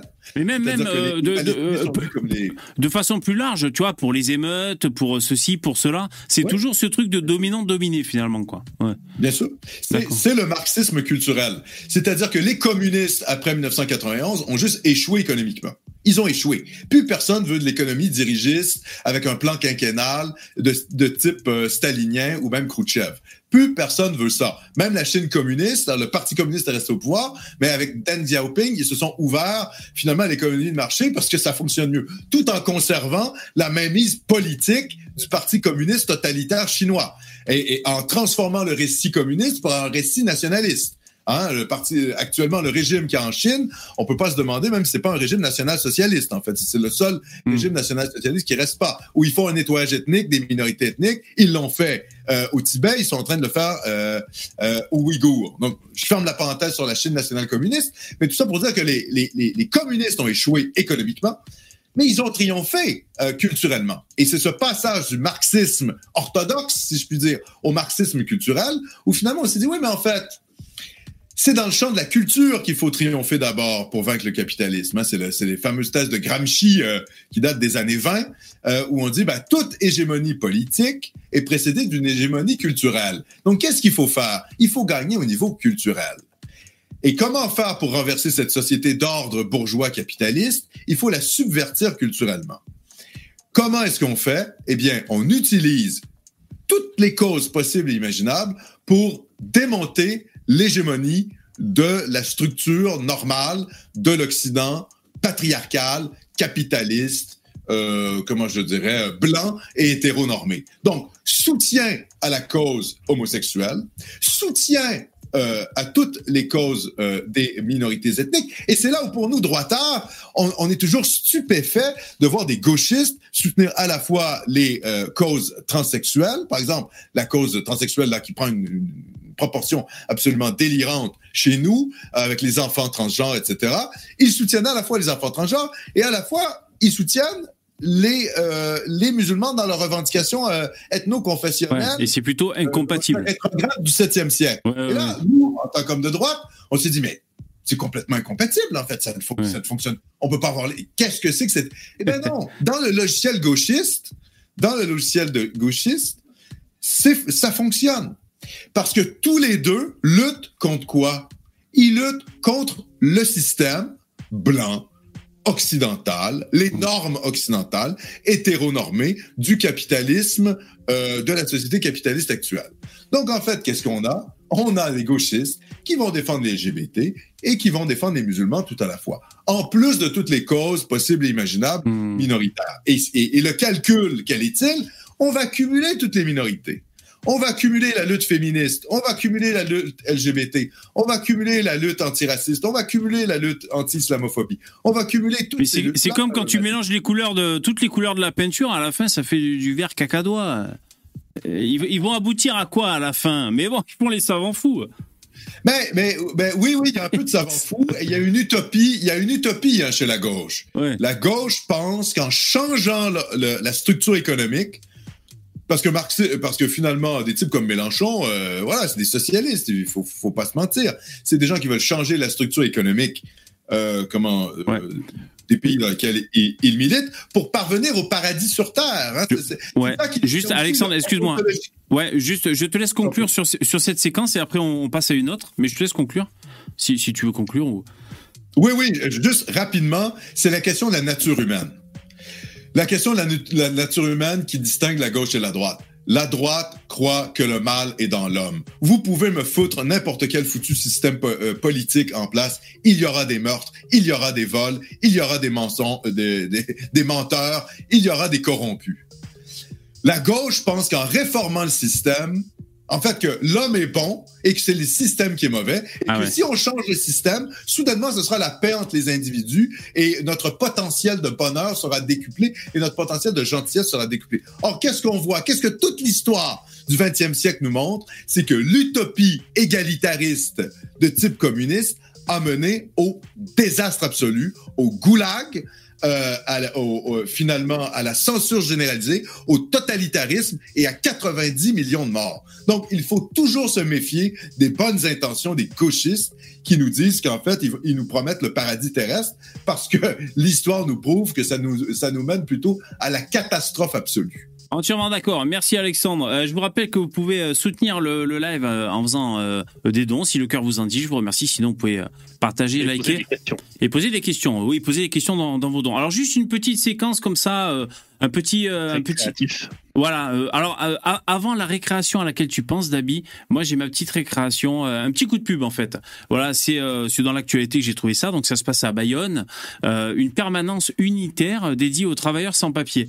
Donc voilà, le, le, les mecs, les mecs sont sont d'arrache-pied. Alors t'as Lab, Solidaire, le, les assos, tu vois, t'as la CFDT, la CGT, FSU.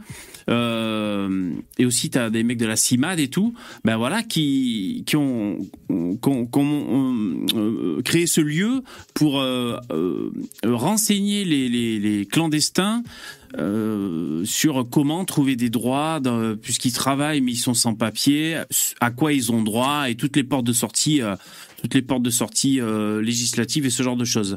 Alors voilà, c'était un petit coup de pub. Il y a un numéro de téléphone euh, en contact, donc si euh, si vous voulez prendre des renseignements, c'est le 07 voilà 07 45 24 47 65. Je répète 07 45 24 47 65. Voilà, si vous voulez euh, ben, voilà, vous rendre utile, prendre des renseignements, ça, ça peut être utile. Voilà, c'était mon petit. J'aimerais oui. quand même réagir. Oui. oui J'aimerais quand même réagir là-dessus parce que je pense que les, les, Français ne réalisent pas à quel point ils sont dans un système social socialiste. C'est-à-dire qu'en fait, votre système économique est tellement axé sur l'assistanat que votre marché de l'emploi repose sur l'utilisation des sans-papiers. Parce que qu'est-ce qui se passe, c'est qu'en fait, le, le, les, les incitatifs pour être euh, aux caisses d'allocation familiale, au RSA, à toutes les allocations possibles et imaginables, ne pousse pas les gens à travailler. Donc, qu'est-ce que ça fait? Ça fait que pour certains secteurs de l'économie, euh, euh c'est juste plus avantageux. En fait, c'est même, ils dépendent d'une immigration euh, illégale, d'une immigration de sans-papiers. Parce que les normes pour finalement, les normes de travail sont délirantes en France. Et les incitatifs, euh, comment je dirais, euh, les incitatifs sociaux sont beaucoup trop élevés. Il faudrait, moi je, le dis, hein, les gens pensent que Macron est un libéral avec sa réforme des retraites. Mais la réforme de retraite, elle ne change rien structurellement. C'est une petite réformette qui ne sert strictement à rien. Il faut aller beaucoup plus loin dans les réformes en France si vous voulez sortir du système immigrationniste. Il va falloir vous poter le derrière. Il va falloir se remettre à travailler, les Français. Et il va falloir arrêter avec euh, les, les, les, allocations. Parce que tant que vous avez ce socialisme délétère-là, qui ne pousse pas au travail, eh bien, le système politique et économique français va reposer sur même pas l'immigration choisie, c'est même pas on, choisit Mamadou qui a euh, un, un, bac plus 5 qui nous vient du Congo. Non, non, non, non, Et qui a été à l'université d'Abidjan. Euh, il ne vient pas du Congo, mais de Côte d'Ivoire plutôt, d'Abidjan. Non, c'est même pas ça. C'est vous prenez le, le, le, le, dernier clampin du fin fond du Sahel pour venir, pour, pour venir faire des travaux en France. C'est catastrophique, votre système. Et le système immigrationniste en France euh, existe notamment à cause du euh, socialisme rampant de la société française. Et, et c'est pour ça que je, je, je pense que pour sortir, si la, droite euh, euh, anti-immigration, la droite qui veut réduire l'immigration en France, est sérieuse, elle ne peut pas que faire de la démagogie euh, populo-conspi euh, en mode, euh, ben, vous savez, on va réduire l'immigration, tout va, tout va se régler automatiquement. D'ailleurs, vous ne travaillerez pas plus. D'ailleurs, on va garder l'État social. D'ailleurs, vous, euh, la retraite va rester, pourquoi pas, on va mettre la retraite à 55 ans. Oui, parce que, parce que Marine Le Pen parle souvent de... Euh, Marine Le Pen parle souvent des pompes aspirantes, des choses qui attirent le, les immigrés. Et c'est vrai, tu as raison, parmi ça, ben, il y a le, le, le, le boulot. Ouais. Oui, mais, oui, mais, oui, mais attendez, là, les, ça, ça, moi, je suis contre cet argument-là, je vais vous expliquer pourquoi. Est-ce qu'il y a un État social aux États-Unis? Oui, il y a un État social. Ça existe, hein, c'est pas non plus un État libertarien, les États-Unis. Mais l'État social aux États-Unis, il est minimal, surtout comparativement à ce qu'il y a en France. Est-ce que ça empêche les euh, centro-américains, les, les, les guatémaltèques, les Mexicains de vouloir aller aux États-Unis? Non. Il y a de la prospérité économique.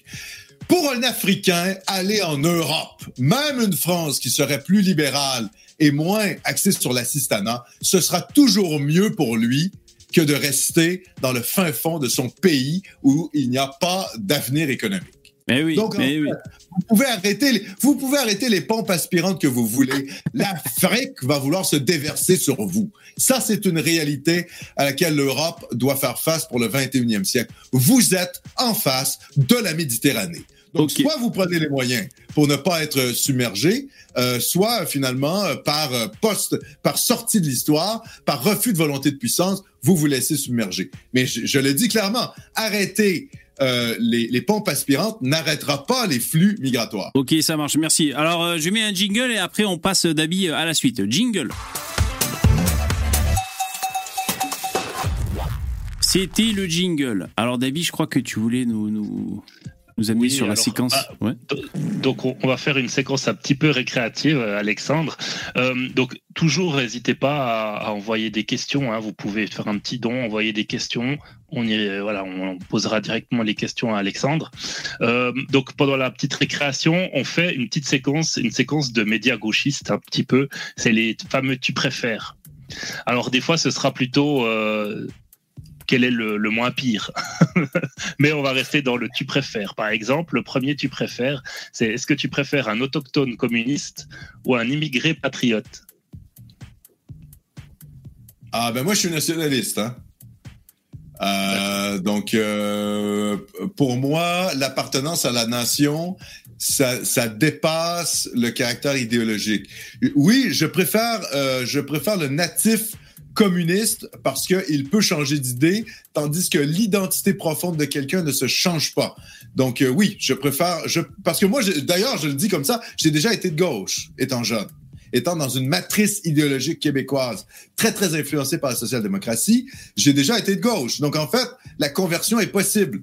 Euh, donc oui, je préfère toujours un, un, natif. Je préfère un camarade, pas vraiment un camarade, mais comment je dirais, un compatriote, un co-national canadien-français du Québec à, euh, à un étranger. Oui, en effet. D'accord. Est-ce que tu préfères Staline ou Mao? Lequel est le pire, lequel est le moins pire? Bon, en termes de mort, en termes de mort, Mao dépasse Staline. Hein? Oui. Euh, donc. Euh, ou sinon pour la coiffure. Sinon tu choisis euh, en fonction de la coiffure, hein, sinon. Ouais, sinon, je, ouais, alors, ouais. Bon, évidemment, culturellement, je me. Alors, alors, pour le coup, c'est un argument plutôt civilisationnel. Je me sens culturellement plus proche, même si je pense que la Russie n'appartient pas au monde occidental. Euh, le monde russe est, cousin, finalement, du monde occidental. Donc, euh, je, me sens plus proche de la Russie que de la Chine. On va, on va résoudre ça comme ça. euh, suivante. Alors, est-ce que tu préfères l'extrême gauche canadienne ou l'extrême gauche française? Je préfère, ah ben, je préfère mon extrême gauche à moi parce que c'est la mienne. D'accord. ok, nationaliste jusqu'au bout. Ok. Euh, Est-ce que tu préfères, alors là, cuisine, la poutine ou la tourtière? Euh, Je vais vous faire une grande révélation. Je n'aime pas vraiment la poutine. Donc, en fait, tourtière largement, sans même me poser de questions. Donc la tourtière, hein, si jamais pour ceux qui connaissent pas, c'est une tourte de viande. Euh, exact. Qui, voilà, une spécialité euh, canadienne, même québécoise, hein. Oui, oui, tout à fait québécoise. Ouais. Avec euh, plusieurs étages. Hein. Vous avez de la viande faisandée, il faut avoir du cerf, il faut avoir de l'orignal, etc. Là. La tourtière du lac Saint-Jean, il y a au moins cinq viandes qui viennent dedans. Très bon. D'accord. Ouais, ok. Ça donne envie. alors, suivant politique, tu préfères Orban ou, ou Mélanie? Ah, Georgia, Georgia Meloni o Victor Orban. Euh, alors, franchement, je, je pense que l'actuelle le, dérive euh, pro-russe de Victor Orban va entacher son, image euh, à long terme. Euh, Giorgia Meloni, évidemment, déçoit sur sa, position euh, des, migrants. Et franchement, son c'est-à-dire que le bilan n'est pas le même. Euh, Victor Orban est là depuis des, années. Euh, Mélanie est là depuis quoi? Un, an à peu près, quelque chose comme ça. Donc c'est très difficile de juger de, ces deux dirigeants-là. Évidemment, Orban, en termes de lutte idéologique contre, contre le gauchisme, a plus fait. Il s'est tellement fait emmerder qu'il s'est, à mon avis, trop rapproché de la Russie et ça pourrait lui jouer des tours aux prochaines élections. Mais euh, évidemment, en termes de bilan, on va dire Orban par rapport à Mélanie, même si, euh, je, voilà, j'ai des critiques face à Orban quand même. Ouais. D'ailleurs, tu avais fait une super capsule qui est, qui est, payante, mais sur Mélanie, sur son bilan euh, provisoire, oui. qui était très très intéressante. Moi, je l'ai vu. Et vraiment, ceux, ceux, qui ont envie de savoir euh, ce qui s'est passé un peu en Italie, allez voir cette capsule. Elle est payante, oui, mais oui, alors vous, vous, en avez pour votre argent. Euh, la suite. Alors, tu préfères, alors là, euh, le Hamas ou le Hezbollah?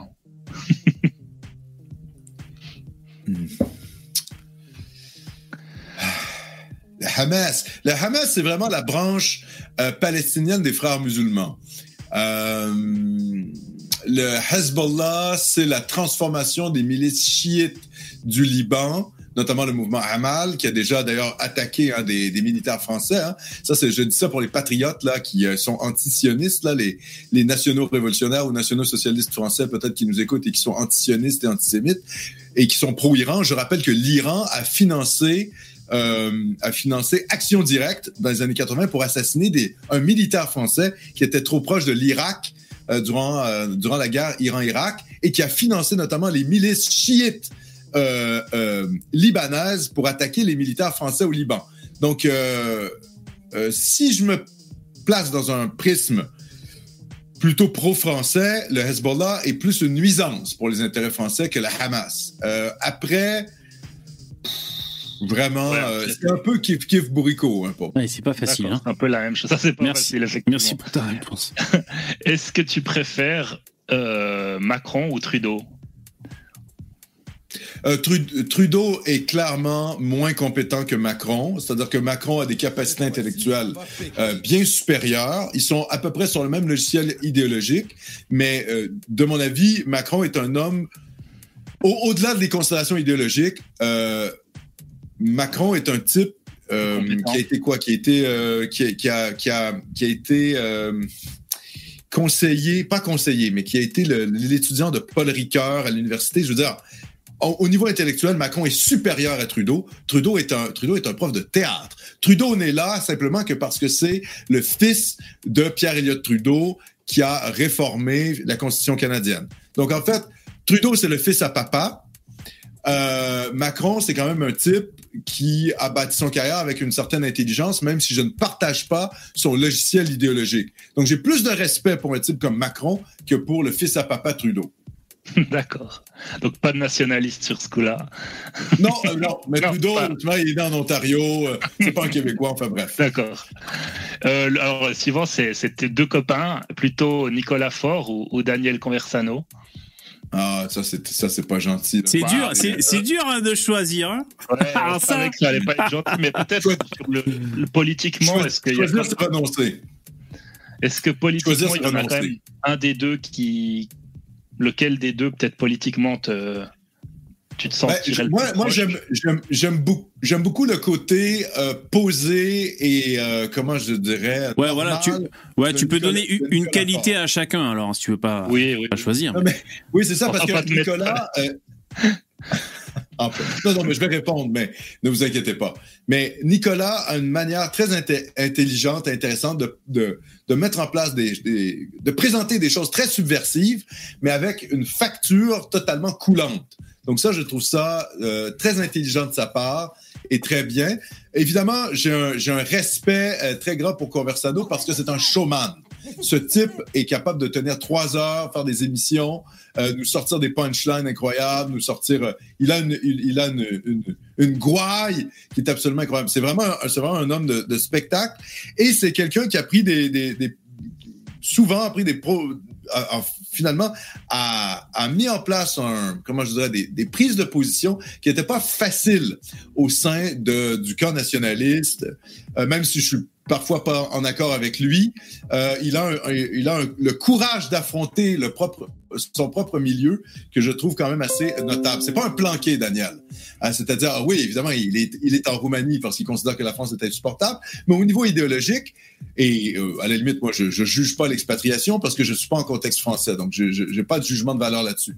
Mais au niveau idéologique, c'est pas un planqué. Quand il est contre quelque chose, il le dit. Quand il pense que la droite nationale fait fausse route. Donc, il a une rigueur et un courage intellectuel que je salue, en plus de ses, de ses capacités, euh, voilà, d'homme de, spectacle. C'est un artiste, hein, euh, euh, Daniel. Donc, voilà. Donc, je dirais Daniel. D'accord. Il a, choisi, il a choisi quand même. Il a... Oh, drama, drama. Alors là, drama, hein, putain. non, c'est pas méchant. Euh, la suivante, alors bah là, dans, dans l'actualité plutôt, euh, Ariel Sharon ou Benjamin Netanyahu? Ah, c'est bon, il faudrait que je fasse la carrière d'Ariel Sharon pour vraiment savoir. Netanyahu est un type extrêmement habile. Hein. Vous savez, euh, c'est un gars qui a réussi à, contourner les problèmes internes de la droite et l'extrême droite israélienne pour faire des gouvernements de coalition. Euh, c'est un, politicien euh, redoutable. Je rappelle qu'Ariel Sharon, c'est celui qui a on le voit comme un ultranationaliste israélien extrêmement hostile aux Palestiniens, mais c'est lui qui a démantelé les colonies à Gaza, parce qu'il y avait des kibbutz Hein, il y avait des colonies, notamment d'ultra-orthodoxes à Gaza, et c'est lui qui les a démantelées en 2005. C'est son gouvernement du Likoud. Euh, je pense. Je, après, qu'est-ce qui, après ce qui s'est passé là, probablement que le, comment je dirais, la séquence Netanyahou sera jugée très durement par l'histoire, hein. parce que là, c'est sous son gouvernement qu'il y a eu l'attaque euh, du, euh, du Hamas. Donc, mm peut-être que la postérité va juger extrêmement durement euh, Netanyahou. Donc, euh, je ne sais pas. Il faudrait que, pour me faire une tête, là, pour être tout à fait honnête avec vous, il faudrait que je revoie la carrière politique de euh, Sharon pour vraiment me pour vraiment me répondre de façon intelligente à votre question. Ok, alors euh, avant que tu continues, Dabi, je, je remercie les donateurs. N'hésitez pas, lien en description. Hein. Euh, merci Karimès pour, euh, pour ton soutien avec ton message. Moi, perso, je préfère boire de l'urine de chamel euh, que du sperme de caribou, même si parfois je baise quelques chèvres et suce des poneys morts. Ok, merci pour, pour ton don et ton message, Karimès. Merci. D'accord, merci. Euh, le suivant, alors là, c'est une petite touche euh, un peu humoristique. Tu préfères euh, Montréal Nord ou Marseille Nord euh, Je pense que c'est assez le, le, même Bronx des deux côtés. Hein. ah ben là, sur la photo, Montréal Nord a l'air plus euh, moins, moins insalubre plus joyeux, ouais. Ouais, là, parce qu'à de... à, droite, à droite, à droite, là, il y a une rivière de, une rivière de poubelle. Alors j'ai pris ça sur Google Images, j'ai hésité, sinon il y avait des gangs de rappeurs euh, d'origine africaine euh, dans les quartiers nord. Bon, j'ai pris celle-là. J'ai pris la rivière de poubelle. Bon, il a fallu choisir. Je comprends. Je, comprends. Bon, je pense que là, ni l'un ni l'autre n'est enviable, donc on va passer au prochain. C'était humoristique ouais. ça. Alors le prochain, Zemmour ou, ou Marion? Ah là là. Le, le, lequel euh... pour, pour, pour, la prochaine présidentielle, lequel a le plus ah, de chance ah, ah, mais là, mais là, là, vous me lancez dans des. Ouais, là, ah, on va essayer de résumer, pas faire long. trop long, parce que je pense que ça ferait une émission entière. Elle est toute en beauté sur cette photo. Hein. Là, Marion, elle oui. est au top. Hein. Ouais, très jolie cette photo. Vous, vous savez, vous savez d'où vient cette photo? C'est quand elle a participé au CPAC euh, aux États-Unis. Ah, elle ouais. a été invitée par le, le, le, Congrès conservateur aux États-Unis, elle s'était maquillée à l'américaine. Ah, d'accord. Euh, euh, Big Z ou euh, c'est Farhan Magique. Marion, euh, le Farhan Magique. Le, oui, oui, le Farhan Magique. Ben, écoutez, euh, bon, je l'ai déjà dit ailleurs, donc je, je, désolé si je choque des gens. Je pense que Big Z est foutu en termes électoral. Je pense pas qu'il qu qu a, une, une carrière politique. Son, son rôle, c'est d'être dans la métapolitique, de faire bouger le, le camp des idées mais euh, il fallait qu'il dépasse les 10 à la, à la dernière présidentielle. Là, ça, va être très compliqué pour lui de survivre aux prochaines élections. Je, je vois pas comment il va faire. Et franchement, je vous dis, Marion Maréchal, son problème, c'est qu'elle est trop conservatrice sur le plan social pour les Français. Les Français sont des communistes au niveau économique et ils sont des libéraux et des libertaires au niveau des mœurs. Et je pense que le conservatisme social de Marion Maréchal euh, sera un énorme, en tout cas, le conservatisme affiché, parce que c'est quand même une femme bon, euh, qui a deux enfants avec deux conjoints, qui a déjà été divorcée. Donc, sa vie personnelle n'est pas celle d'une d'une catholique traditionnaliste, mais elle a une image de conservatisme social qui, je pense, ne correspond pas à la mentalité des Français et qui et, ça va faire peur en fait à une partie même des gens qui pourraient être d'accord avec les idées de Marion Maréchal sur l'immigration, mais qui ne sont pas d'accord sur les enjeux sociétaux et qui auraient peur, par exemple, qu'il y ait un retour sur les questions euh, style avortement, etc. Donc, je pense que le, le, le, le, le conservatisme social de Marion Maréchal sera un frein électoral quand même assez majeur. Euh, voilà. Et puis, je, je, la trouve assez jeune aussi pour se lancer dans l'aventure présidentielle. Donc, euh, voilà. Mais est-ce est, que euh, évidemment, euh, comme personnalité publique, je préfère Zemmour parce que je pense qu'il a, il a plus de, il a plus de répartie et, et plus de, de fond euh, idéologique. Voilà. D'accord. Merci pour cette réponse. Alors, le prochain, Black Lives Matter ou le lobby LGBT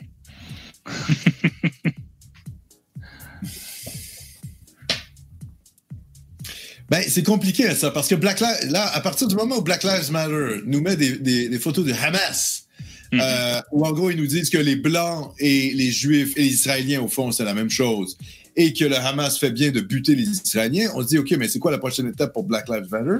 Mais les LGBT font pareil hein euh, tu veux dire sur, le, sur le, la Palestine? Sur, le, sur, la Palestine, ils soutiennent aussi euh, les Palestiniens. Hein. On a vu euh, des, des photos bah, au Canada, on a vu les queers pour Palestine, tout ça. On, on en a vu des, des, panneaux comme ça. Donc ils sont, ils sont aussi un ouais, petit peu dans, dans, dans un... la même. Euh... Ouais, ils sont dans un, ils sont dans une, une espèce de, de, de, de, délire absolu. Ben, encore une fois, là, je, je dirais. Comment je vous dirais? Le, le, le mouvement d'émancipation LGBT, ça provient de la civilisation occidentale et de la radicalisation de la modernité avec l'émancipation individuelle. Donc, je considère que c'est un phénomène qui est intrinsèque à l'Occident, tandis que Black Lives Matter, c'est l'importation euh, d'Africains qui, au fond, n'ont pas vraiment affaire chez nous. Donc, j'aurais, voilà, je, ça serait ma réponse. Le moins pire, ce serait les LGBT.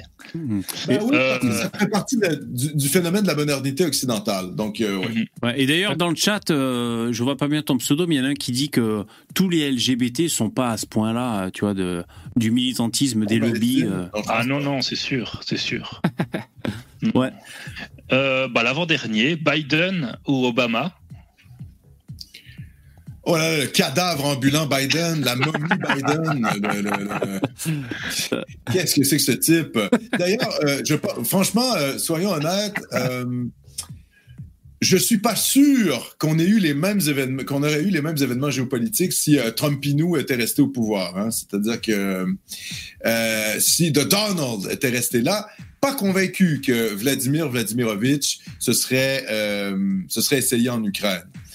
Euh, la faiblesse du président actuel américain est quand même, comment je dirais, a des répercussions, selon moi, géopolitiques. Alors évidemment, tout le monde sait que derrière, il y a le département d'État, il y a la CIA, il y a l'armée américaine euh, qui tient bien les trucs. Donc oui, le président peut changer, mais au fond, c'est les mêmes intérêts géostratégiques.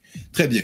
Euh, cependant, je pense quand même que le, le, le visage de faiblesse de Biden euh, est, est, problématique, en fait, pour l'Occident en termes géopolitiques.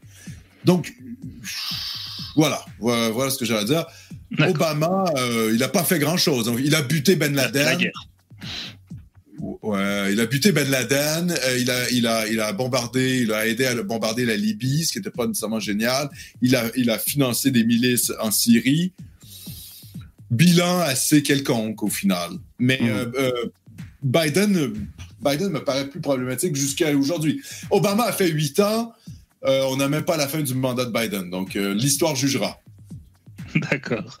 Et puis le dernier, euh, ben Chine ou, Russie? Alors, c'est d'ailleurs c'est une photo que j'ai prise dans l'actualité parce qu'ils se sont rencontrés les deux. Je sais pas ce ah qu'ils mijotent, hein, les mecs, mais. Ouais. Donc, ça, c'est une, seule et même photo, ça. Oui, en fait, si, excuse-moi, parce que, ouais, ils micmac la, la nouvelle route de la soie, c'est ça? Ils disent. Oui, ben voilà. Hmm c'est l'alliance euh, sino-moscovite euh, contre, euh, évidemment, pour, pour, pour briser l'hégémonie occidentale. Donc, en fait, c'est un peu la même question qu'avec Mao et, et Staline, quoi. C'est-à-dire qu'au fond, pour des raisons de proximité civilisationnelle, oui, je me sens plus proche de, de, de, la Russie, forcément. Et on espère que la Russie après, euh, comment je dirais, son, passage là de, euh, comment je dirais, de, ultra-impérialiste actuel, saura revenir à la raison et se retournera vers, euh, vers l'Europe. Donc, on espère que la Russie post-Poutine revienne un peu vers l'Ouest. Donc oui, en fait, je, me sens plus proche évidemment d'un type comme Poutine que d'un type comme Xi Jinping qui appartient à une autre civilisation et qui, pour le coup, là, lui, est un communiste avoué. Ok, bah super, merci beaucoup. Ok, merci. Attention, euh, jingle. C'était le jingle. Merci d'être là. Pensez à mettre des poupous. Euh, n'hésitez pas à, soutenir la chaîne en, faisant des dons. Et vous pouvez poser vos questions à Alexandre. Dabi. Oui, et puis si, vous voulez venir, bah, vous savez, vous connaissez les liens. Hein, donc, euh, donc là, on fait quoi Est-ce qu'on ouvre le standard là? Oui, oui, tout à fait. Il y, a, des intervenants habituels, je pense, qui aimeraient bien vous parler. Alors, je pense qu'il y en aura plus qui seront. On a Sam, euh, le gauchiste, qui est venu tout à l'heure, qui, qui, est le bienvenu. Ok. S'il a envie de poser deux, trois questions, je pense que ça peut être sympa. Alors, sinon, je sais que dans les intervenants euh, assez habituels, je sais qu'il y en a un ou deux qui auraient bien envie. Euh, Alors, c'est le moment de, de vous rappliquer. Sam, Sam, sale gauchiste, si tu es là, ben, viens, n'hésite pas à venir discuter un peu avec Alexandre, à le confronter à ta vision du monde. Euh, sinon, ouais, hein, comme tu dis, d'habiller les, les habitués. Euh, n'hésitez pas, vous pouvez retrouver Alexandre, hein, je vous mets le lien régulièrement dans le chat. Donc sur Twitter, euh, Twitter, t'as combien d'abonnés déjà? 30 000, non De mémoire, combien? 20 000 J'ai plus. Ouais, 28, quelque chose comme ça. Je sais plus, là, ça va Tu t'épanouis sur Twitter Tu arrives à parler avec des gens intelligents ou c'est un peu. Comment tu l'appréhendes, toi, ce, ce média, toi X?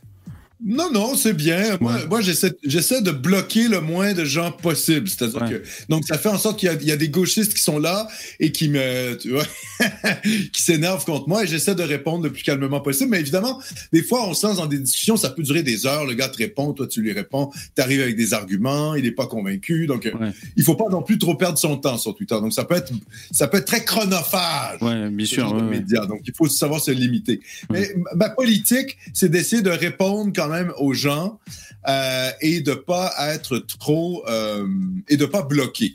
Voilà. À moins qu'on m'insulte. Si on tombe dans l'insulte, là, je vais bloquer. Mais si c'est des arguments rationnels, ça va. En général, je tolère. D'accord, très bien. Alors, si vous voulez nous rejoindre en vocal, vous avez le lien en description. Hein, euh, et, voilà, les habitués ont l'habitude.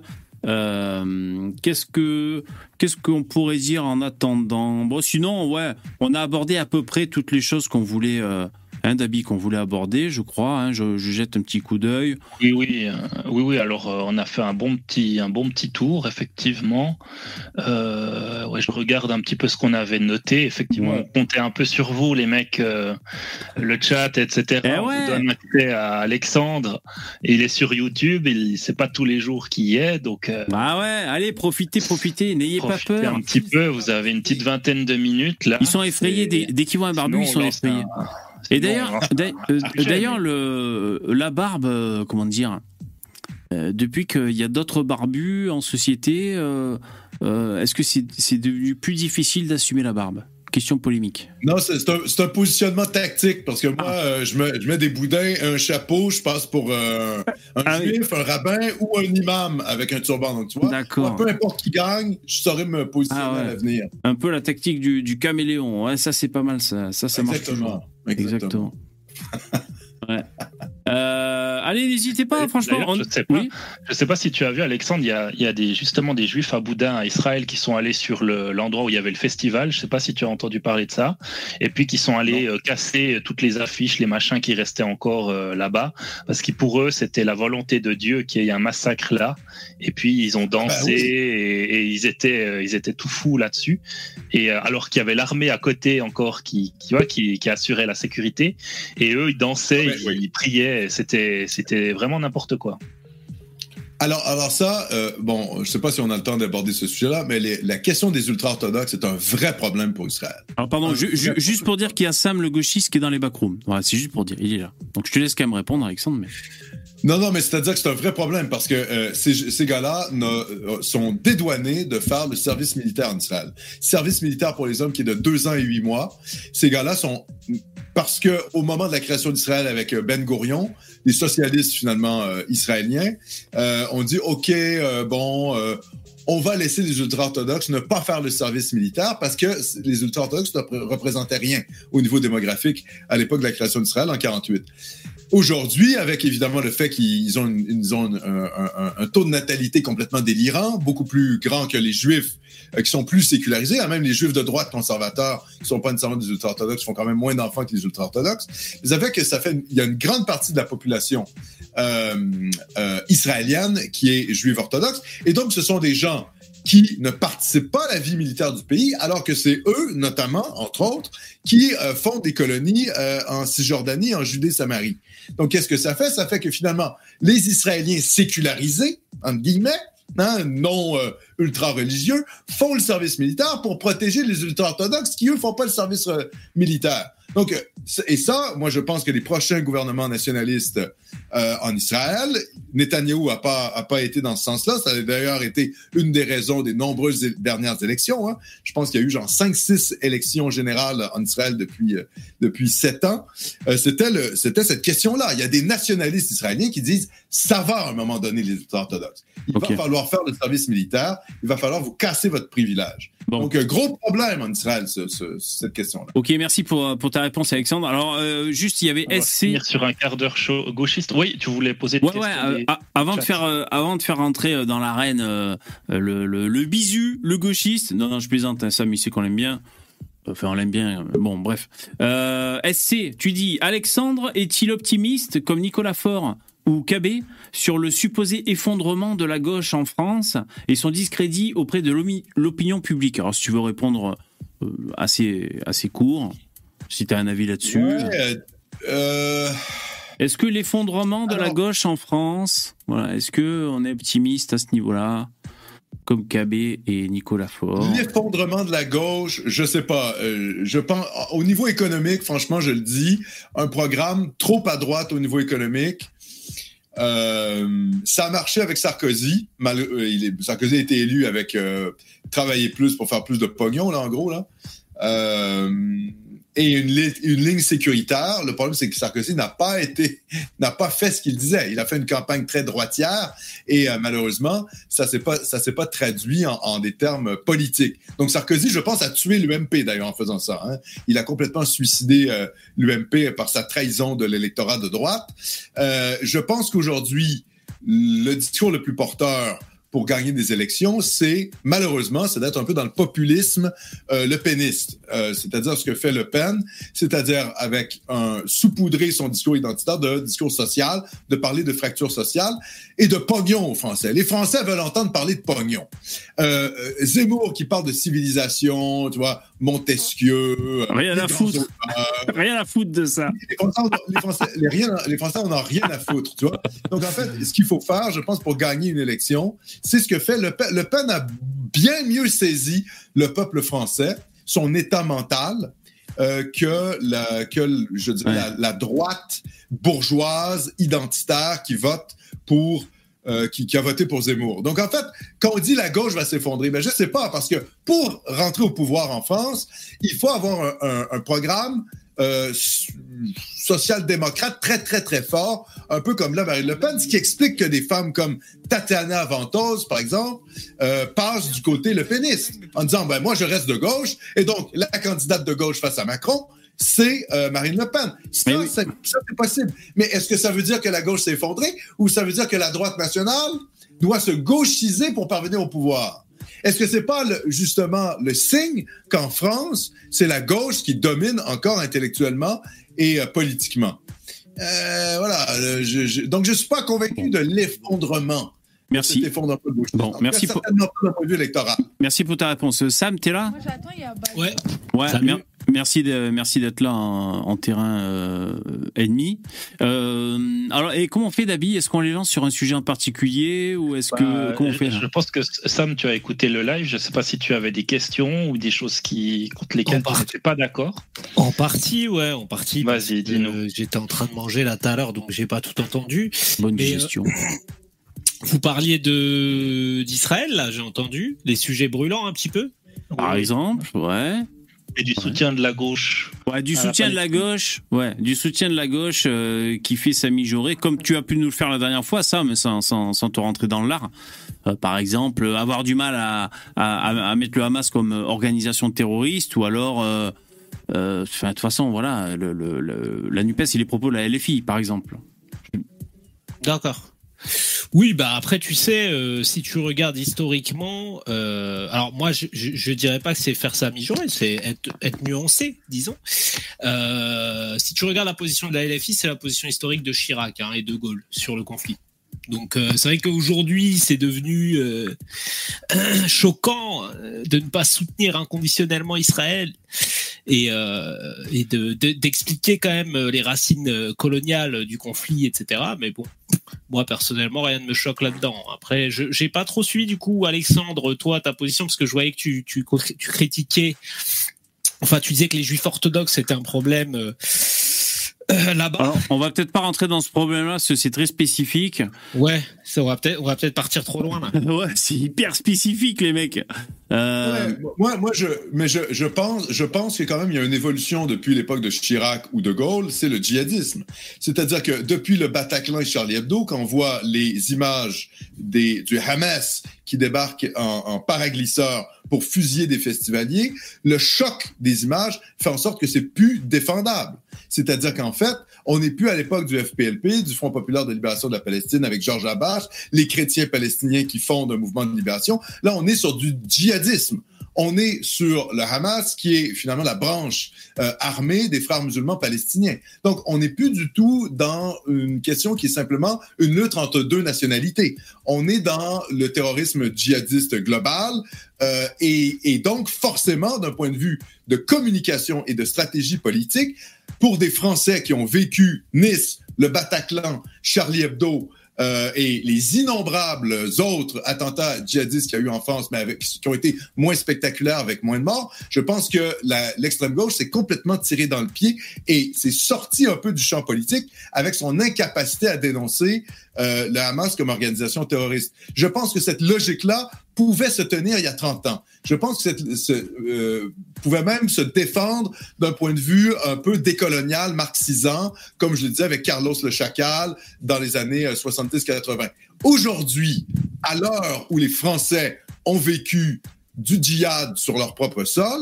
c'est-à-dire des attentats djihadistes où la jeunesse française a été égorgée, le rapport médiatique à, finalement à ces événements-là ne peut plus être les mêmes. Et selon moi, si j'avais été un conseiller de Jean-Luc Mélenchon ou de LFI, si j'avais été un homme d'extrême gauche en, coulisses, j'aurais dit aux gars, écoutez, on reste pro-palestinien, évidemment, on va pas devenir euh, des défenseurs de, de Netanyahou. On peut dénoncer entre guillemets, le gouvernement d'extrême droite euh, de Bibi, de Netanyahou. On peut dénoncer la colonisation israélienne, on peut dénoncer tout ça, mais à la fois, il faut dire, il faut dénoncer les actes du Hamas, organisation euh, mhm. islamiste, qui d'ailleurs prend aussi en otage la population palestinienne. Je pense qu'il aurait, il aurait été, il aurait été possible. Ouais, ça aurait été jouable. Ouais, c'est ça. Sans perdre l'extrême gauche, sans, sans perdre l'extrême gauche pro-palestinienne, sans perdre le vote musulman, d'avoir une position plus toi, nuancée. Toi, ce que nous, ce que toi, nous ont fait LFI, c'est une catastrophe absolue au niveau médiatique. Ouais, euh, toi, Sam, tu. moi, je suis très content. Ouais, ouais, nous, on est très contents. Euh, toi, tu, tu soutiens toujours euh, LFI, Mélenchon, Sam? Bah, ah bah, D'autant plus après cette prise de position. Après, je trouve ah, deux choses intéressantes.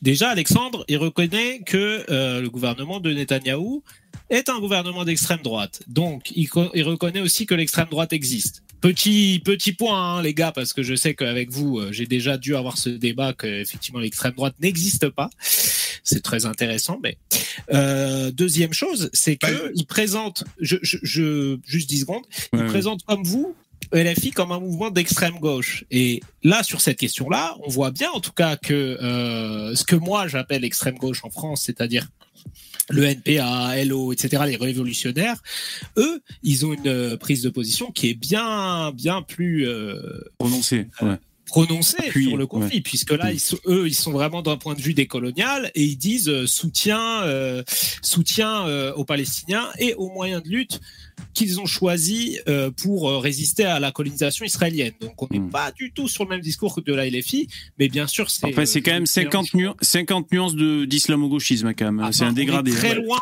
de ce que il condamne.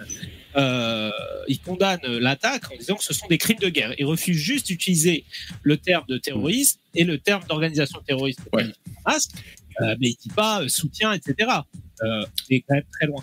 Après, voilà, euh, on a beaucoup plus tapé sur Jean-Luc parce qu'effectivement aujourd'hui, je pense que la presse bourgeoise euh, le voit vraiment comme un vrai ennemi. Hein. On voit que c'est devenu euh, euh, l'ennemi à combattre qui avant était extrême droite dans la presse. Et, et par contre, rien sur Poutou, etc., qui pourtant euh, ont été carrément menacés de dissolution, etc. Euh, par, Darmanin. Ok, ah, merci oui, Sam. oui, mais oui, mais D'accord, mais il y a quand même une logique derrière ça. C'est-à-dire Poutou est complètement marginal. Mélenchon fédère quand même un vote assez important à gauche, euh, même s'il a déjà été sénateur socialiste, qui ne, qui, un ancien trotskiste. C'est un type qui, malgré tout, a une, je dire, une, portée de voix beaucoup plus grande que Philippe Poutou, qui, est, un marginal, disons les choses ouvertement. Donc, c'est normal aussi que la presse s'intéresse plus à Jean-Luc Mélenchon, qui est arrivé en troisième place, quand même, euh, de, la dernière présidentielle, qui a des marginaux euh, de, la gauche anticapitaliste qui, qui font quoi, même pas un pour cent. Donc ça, il y a aussi une logique comment je dirais, juste, c'est juste de la logique politique de base. Euh, ce que dit Marine Le Pen a d'ailleurs plus, euh, plus d'importance que ce que dit le Parti de la France, parce que le Parti de la France n'arrive même pas à avoir de candidat présidentiel. Donc, je veux dire, c'est évident qu'on va plus s'intéresser à ce que dit Jean-Marie, euh, ce, ce, que Jean-Luc Mélenchon, pardon, et non pas Jean-Marie Le Pen.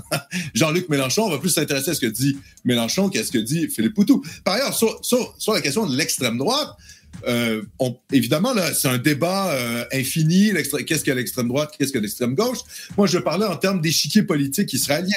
Dans l'échiquier politique israélien, au-delà des idéologies, je suis pas en train de dire que les, les, les comment dire, les, la, les partis de sionistes religieux qu'on qualifie à l'extrême droite, qui sont alliés au gouvernement de Netanyahou, ce sont des lecteurs de Joseph de Maistre, euh, ce sont des lecteurs euh, de Louis de Bonald, et ce sont des gens qui sont euh, réellement, qui appartiennent au courant de l'extrême droite européenne. Ce que je dis, c'est que dans le spectre politique israélien, oui, Netanyahou, le Likoud est, un, est, le, est le parti de centre-droit et il est allié. Évidemment, il y a tout un spectre hein, parce que c'est la, c'est la démocratie israélienne, donc c'est un système représentatif.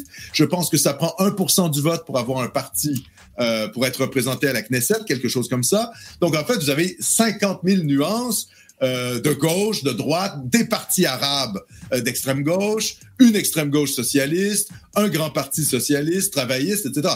Donc, euh, en fait, oui, euh, Netanyahu, objectivement, avec des ministres comme Ben Gvir ou Smot euh, Smotrich, c'est-à-dire c'est des types qui ont chez eux euh, des portraits, en tout cas Ben, ben Gvir avait ça chez lui, des portraits de euh, Goldstein, qui était un, un, terroriste israélien qui est débarqué dans une mosquée euh, à Hébron et qui a fusillé 30 Palestiniens. Et le gars défendait ces actions-là. Donc oui, objectivement, on a un gouvernement Netanyahou qui est allié, qui a des alliés qui sont pas membres du Likoud, mais qui sont alliés à des éléments d'extrême droite euh, israélienne. Ça, ça pour moi, c'est évident. Ok. Après, okay. euh, salut Starduck. Ouais. ouais. salut Starduck qui nous a rejoint. Merci Alexandre pour ta pour ta réponse. Ouais, Bonsoir le temps. à tous. Merci Starduck d'être là. Le, le, temps file, il nous reste 5 minutes, les mecs, hein, parce qu'on doit finir à, à 23 h euh, Je remercie euh, Lupercal pour pour ton don. Tu me dis, euh, même si tu penses changer de carrière, moi, bah, je, si, si j'ai du mal à financer la chaîne, c'est possible que je fasse autre chose. Après, si vous me soutenez avec des dons, je vous jure, moi je continue, je suis, je suis ravi. Euh, J'espère te revoir dans des vidéos. Tu dis Lupercal euh, une fois de temps en temps, ok. Euh, j'ai pas encore arrêté, hein, les mecs. Hein, j'ai encore la, la niaque. Et aussi, tu rajoutes, il faut que Lino et ou Rage clash Rochdy point par point sur son livre. Sinon, super vidéo avec Alexandre Cormier-Denis. Merci beaucoup. Euh, Starduck, est-ce que tu as, un truc à dire par hasard? Oui, je voulais réagir sur ce qu'il disait Sam sur le fait qu'on disait que l'extrême droite ça, n'existe pas. Nous, ce qu'on disait, c'était que l'extrême droite en France, c'est un épouvantail, effectivement, qui n'existe pas. Il n'y a pas de candidats qui sont d'extrême droite qui ont prévu de faire des actions, euh, disons, extrêmes, tu vois, pour euh, arriver au pouvoir. Ça n'existe absolument pas. Sauf que bon, dans, le logiciel de Sam, il va toujours imaginer que, par exemple, le, le Front National, ce sont des barbares sanguinaires qui ont l'intention de prendre des armes pour exécuter des immigrés parce qu'ils sont racistes. Donc pour lui, effectivement, le Front National, enfin le Rassemblement National maintenant, est d'extrême droite parce que c'est sa vision des choses. Mais bon, il y a la vision de qu'il a et ce qui se passe dans la réalité du monde Ok. où nous vivons. Alors euh, merci, merci Et- Starduck. Euh, Sam, juste pour savoir euh, dans la lignée de ce qu'il vient de dire Starduck et pour avoir un peu ta vision, je sais plus si on en avait déjà parlé, mais euh, est-ce que toi tu penses qu'il y a des, des contrôles aux faciès en France, la police, tout ça? Je sais plus ce que tu. Tout à fait. Ah d'accord. Ouais. Tout à fait, c'est largement documenté. Euh, après, voilà, je pense Starduck, ce serait intéressant qu'on fasse toute une émission peut-être pour euh, pour ce, ce débat-là. Moi, j'ai j'ai beaucoup d'arguments hein, pour euh, expliquer un peu ce qu'est l'extrême droite en France et les dimensions que ça a pris. Euh, mais ça va être compliqué là aussi. Ouais, ouais. Euh, juste pour parler un peu du fond, parce que euh, Alexandre disait que voilà, euh, la LFI, euh, je sais pas exactement comment t'as dit, euh, ils veulent pas qualifier le Hamas de ceci, et qu'ils sont en train de se foutre dans la merde. Pourquoi moi je dis que je les soutiens encore plus euh, depuis qu'ils ont fait ça? Parce que c'est cohérent en fait avec euh, avec toute toute leur tout le reste de leurs idées. Euh, Aujourd'hui, en tout cas, euh, je, je, moi, je, je, ça me dérange pas du tout de dire que le Hamas euh, a commis un acte terroriste, même que c'est une organisation terroriste, si vous voulez. Maintenant, le rapprochement qui est fait systématiquement avec Daesh, avec Al-Qaïda, pour moi, il est euh, à la fois vrai, mais à la fois, il est pas, il est assez inexact, dans le sens où euh, euh, déjà, ce qu'il faut savoir, c'est qu'en Palestine, tous les mouvements de libération, même les plus pacifistes, même des associations euh, qui ont rien à voir avec euh, aucune lutte armée ou quoi que ce soit, sont systématiquement qualifiés de terroristes par Israël. On a quand même en 2001 euh, Sharon qui fait un discours aux États-Unis après les attentats du 11 septembre et il dit vous avez Ben Laden, nous avons Yasser Arafat. Donc en gros pour lui Ben Laden égale Yasser Arafat, hein, qui à l'époque est président de, la Palestine et qui n'a rien à voir avec un quelconque groupe. Bon, en fait, tu nous dis que tu nous dis que le, le, le gouvernement juif voit, des terroristes un peu partout là où il y en a pas. Non, ça que tu ce dis. que je ah dis, bon. c'est Ah. qu'il y a une disqualification systématique de toute Ouais. résistance palestinienne à travers toute l'histoire d'Israël. Maintenant, comme je vous Bah dis, oui, mais moi je suis d'accord pour dire que le Hamas euh, est aussi une organisation terroriste qui ont aussi commis effectivement un attentat terroriste. En revanche, je pense qu'on ne peut pas les résumer à ça. On est quand même dans un contexte colonial. On est quand même le Hamas. Pour moi, ça il veut rien dire, ça. il y a que 26 pays au sein de l'ONU qui le considèrent comme une organisation terroriste. Donc déjà, euh, c'est la position de Mélenchon. Lesquels Et de Quel la- pays Bah, après, je vais pas te faire une liste, mais t'as qu'à regarder sur Internet, tu vas voir que finalement, Oui, euh, c'est une minorité de pays qui considèrent euh, le Hamas comme euh, une organisation terroriste. Maintenant, Oui, les pays euh, le contexte colonial, on ne peut pas l'éluder. Euh, il y a aujourd'hui euh, une colonisation toujours plus forte de euh, la Palestine. Et pourquoi le Hamas est aussi fort aujourd'hui? Les Déjà, Israéliens vu- se sont retirés de Gaza. Je finis juste en 30 Les secondes. Israéliens se sont retirés unilatéralement de Gaza en 2000. Ouais, On a fini vu parce qu'il déjà- faut que Alexandre puisse répondre après, parce que le, Voilà, il nous reste deux minutes.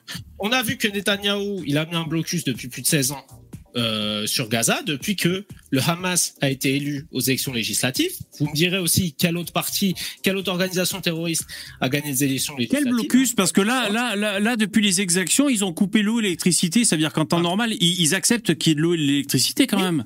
Et ils sont sous blocus militaire, vous saviez pas? Bah regardez, depuis 2007. Non mais là, ils viennent de couper l'eau et l'électricité. Ça veut dire que jusqu'à présent, il y avait l'eau et l'électricité que les Juifs étaient capables de couper, mais qui laissaient arriver quand même. C'est ça que je te dis. Et alors, tu ne sais pas ce qu'est un blocus militaire, je t'invite à regarder. Ils sont sous blocus depuis 2007. Je veux dire ça, euh, tout le monde le reconnaît. Euh, c'est- documenté, etc. C'est depuis que le Hamas a été élu. Et donc aujourd'hui, les voies diplomatiques, elles sont restées sans issue. Donc c'est ça qui a fait monter le Hamas. Mahmoud Abbas, euh, qui Bon, ok, est, ok, c'est bon, c'est trop long, c'est trop long, c'est trop long, c'est trop long. Ok, ok. Euh, ouais, mais fini parce que le, le temps tourne. Il y a 20% de musulmans en Israël et tu nous dis que le Hamas ils sont gentils, les Israéliens euh, ils sont sectaires. Tu casses les couilles. Israël Mais c'est une démocratie. Il y a 20% de musulmans. Il y a des Palestiniens qui franchissent la, la euh, qui, qui vont travailler là-bas en Israël. Est-ce qu'il y a des Juifs qui vont bosser en Palestine? Putain, t'es relou. Bon, conclue. Ouais, ben si, ça a un rapport. Conclue et après c'est Alexandre. Putain. Voilà, je te dis juste qu'il y a un contexte de colonisation qui est indéniable. D'accord. Qu'est-ce qui a fait monter le Hamas aujourd'hui? C'est cette colonisation d'Israël. Netanyahou lui-même a dit qu'il fallait financer le Hamas et il a financé le Hamas. Donc maintenant, voilà. D'accord, c'est la faute des On Juifs. peut un peu peser les responsabilités de chacun. D'accord, merci. Ouais. Alors, ouais, a- bah, il y a- ouais, mon Dieu, il y a, il y a plusieurs choses qui ont, qui ont été dites là. Premièrement, les Israéliens se sont retirés unilatéralement de Gaza en 2005. Ariel- le gouvernement d'Ariel Sharon a démantelé euh, contre l'avis des euh, de d'ailleurs de la droite la plus dure israélienne, les colonies israéliennes à Gaza et comment les Israéliens ont été repayés par le massacre de leurs civils quelques années plus tard. Euh, voilà, 15 ans plus tard. Donc en fait, qu'est-ce qu'on voit? On voit qu'en fait le Hamas pour exister au, au point de vue politique, hein, pour sortir finalement de la léthargie dans laquelle il s'est trouvé à Gaza, euh, a été obligé de surjouer la violence politique pour exister au sein même des forces palestiniennes. Parce que c'est ça aussi qui est, qui est en jeu là actuellement euh, entre les, les différentes factions palestiniennes. C'est qui est le plus radical? Qui est capable le plus de s'imposer? Et comme Mahmoud Abbas, euh, Abu Mazen, euh, du Fatah et de l'OLP euh, en Cisjordanie sont finalement gèrent comme ils le peuvent euh, la Cisjordanie, la, la Judée-Samarie, en essayant d'amener un peu, un minimum de paix et de tranquillité aux Palestiniens. Le Hamas, lui, prend la voie radicale de décider de euh, finalement faire un acte terroriste où il cible des civils israéliens pour faire quoi? Pour faire en sorte qu'Israël réplique contre sa propre population civile et que ça fasse dérailler le plan de paix de Netanyahou avec les autres pays arabes. Je rappelle que sous Trump, on a signé les, Israël a signé les, euh, les accords d'Abraham où le Bahreïn et les Émirats arabes unis ont reconnu Israël. Le Soudan a reconnu Israël. Le Maroc ensuite a reconnu Israël. La stratégie de Netanyahou, ça a été de normaliser Israël avec les autres euh, pays arabes en contournant le... le Mais pardon, Alexandre. C'est très intéressant. Et ce que fait le, et ce que fait le Hamas, C'est très ce que intéressant. fait le Hamas, c'est de remettre la Palestine au centre du jeu géopolitique mondial. Au prix de quoi? Au prix de sa, pop, de sa propre population qui va se faire défoncer. Et ils le savaient très bien ce qu'ils Donc, faisaient. c'est bien un acte de du. Hamas, même s'ils même s'ils ont pris euh, même s'ils ont pris des otages, ils savaient très bien que la réponse israélienne au massacre de civils serait sans pitié. Donc en fait, les Gazaouis sont à la fois, euh, mais en même temps, ce qui est vrai, hein, c'est qu'ils ont voté pour le Hamas. C'est pour ça qu'on dit les Palestiniens peuple terroriste. C'est pas totalement faux. Ce sont des gens qui choisissent délibérément euh, des mouvements islamistes, djihadistes pour les représenter. Eh bien, euh, on a ce qu'on mérite aussi dans la vie. Et là, ce que méritent les Gazaouis, c'est non mais la colonisation, c'est terminé la colonisation. Israël existe depuis 1948. Mais Attends, euh, c'est terminé la colonisation. Il, va, il va, ben on n'est pas en Cisjordanie, on est à Gaza et avec le Hamas. il n'y a pas de colonie euh, à Gaza. La Donc la réalité, non, c'est pas la même zone. La, Cisjordanie est contrôlée par le Fatah. Non, mais la, Cisjordanie est contrôlée par, euh, par le Fatah et l'OLP. Là, on parle du Hamas qui est à Gaza. Les Israéliens se sont retirés. Oh, oui, ben, pas, pas très fort, hein, parce que justement, les luttes internes entre Palestiniens, ça a plutôt tendance à se désinguer et à se flinguer. On est dans le monde arabe, euh, c'est pas des gentils démocrates, les gars. Donc, en fait, le Hamas qui contrôle Gaza, je rappelle, les Israéliens se sont retirés de Gaza. Donc, qu'est-ce que ça veut dire tout ça? Ça veut dire que si on, de façon unilatérale, parce que on va pas se mentir, là, au niveau militaire, Israël pourrait euh, nettoyer ethniquement la Palestine. Ils ont les capacités militaires de le faire. Ils ne le font pas.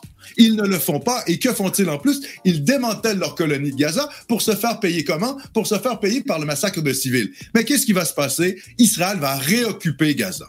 Israël va euh, peut-être nettoyer les 25 000 membres du Hamas en faisant des dommages euh, civils, en plus, en faisant des victimes civiles, et ils vont réoccuper Gaza. Et, et, et le Hamas va subir le feu d'Israël comme jamais. Et leur intention, c'est de faire en sorte que les, que les civils palestiniens, de montrer les images des civils ben oui, bien sûr regarder les barbares israéliens et faire dérailler le, le voilà, parce, de voilà, parce que évidemment il, il, euh, il s'arrange un peu le Hamas pour que le, les civils restent. Mais tu vois, Sam, euh, je, euh, parce que bon là c'est un conflit spécifique qui est d'actualité. Je suis d'accord avec vous, les mecs. Et d'ailleurs, on va devoir, on va devoir clôturer, hein, parce qu'Alexandre, tu nous avais dit que euh, tu pouvais pas durer ça, je ouais, plus longtemps. Mais juste, Sam, euh, je crois que tu es du côté des, des oppressés, en fait. C'est ça qui guide ta doctrine, j'ai l'impression. Euh, J'imagine que pour les émeutes qu'il y a eu suite à Naël, tu étais du côté des émeutiers? T'expliquais leur agissement, pareil? J'imagine, bah, je sais pas. Bah, on en a, on en avait parlé un petit peu. Après, c'est un, un, vaste sujet, mais moi, effectivement, euh, la réponse est oui. Je suis, je, je suis dans les luttes sociales, bien sûr. J'étais du côté euh, des émeutiers, pas forcément. Je valide pas toutes leurs actions. Tu mais tu, tu expliquais, tu expliquais, euh, tu, enfin, justifiais, expliquais, euh, voilà, euh, du, du côté, comme disait Alexandre tout à l'heure, du, du, côté des, c'est quoi que t'as dit, des opprimés, oppresseurs, c'est ça que t'as dit, Alexandre? Je sais plus. Ouais, je sais plus. Les, opprimés, les oppressés, habituels, dominé de dominant quoi. Euh, et donc ça amène des, doctrines. Euh, voilà, qu'importe les problématiques, on se met toujours du côté euh, du côté de celui qu'on identifie comme étant l'opprimé. Mais bon, après voilà, c'est ce que dit Sam, pour moi, c'est totalement inhumain, tu vois. C'est-à-dire que lui, il est là en mode, oui, mais en fait, tu peux violer des, des petits-enfants, tu vois, décapiter des, bébés, parce qu'en fait, c'est pour ton combat révolutionnaire. Donc, si c'est pour la révolution que c'est pour le bien de l'humanité, tu as le droit de faire les trucs les plus horribles et les plus dégueulasses et les plus abjects en disant oui, mais c'est pour le bien de l'humanité que je le fais. Donc, tu vois, lui, en fait, il, il peut innocenter les, les, pires atrocités possibles qui peuvent être faites sur cette, sur cette planète parce que c'est pour le bien. Voilà. C'est beau. Hein, la négativité historique. Ça, me donne vraiment. La révolution, non, mais les amis, les amis, la révolution ne sera pas un champ de rose. Euh, Marx nous avait prévu, ça va chier. Mais de toute manière, c'est pour libérer le prolétariat, pour parvenir à ce monde utopique où finalement euh, tout le monde va bien s'entendre, il y aura plus de division du travail et euh, c'est la paix qui va régner. Donc on a le droit, tu comprends? On a le droit d'égorger les bourgeois, on a le droit de, de, mettre à feu et à sang les pays parce que la finalité finalement, euh, c'est le bien-être de l'humanité et c'est l'abolition euh, de l'oppression de classe. Donc voilà, les Palestiniens, la terreur rouge, tout ça, c'est justifiable dans une dialectique historique. Merci. Ben, ouais. Voilà.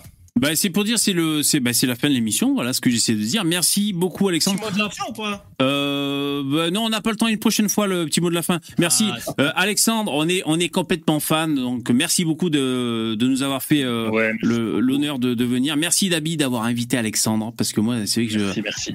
donc euh, bravo les mecs. On merci les intervenants. Désolé Sam il n'y a pas plus de mots de ah, fin oui. que que ça euh, voilà, ainsi s'achève ce live. No, Nomos pour Milan. Vous pouvez, retrouver Alexandre sur sur ses réseaux que je remercie encore, euh, Twitter et sur Nomos TV. Je vous mets les liens dans le chat. Merci Alexandre et les mecs. Merci. Je déco. Ciao. Merci bonne soirée. à tous. Merci d'être là. Au revoir. Au revoir. Ainsi s'achève ce live. Merci d'y avoir assisté. Vous pouvez nous retrouver en, en replay, en podcast. Euh, voilà, vous demandez le, le, dernier podcast de On a tous un truc à dire. Euh, du lundi au jeudi à partir de 21h. On a tous un truc à dire. Allez, merci, c'est la fin. Portez-vous bien. Rendez-vous demain 21h. Merci, ciao. Merci les donateurs, les commentateurs.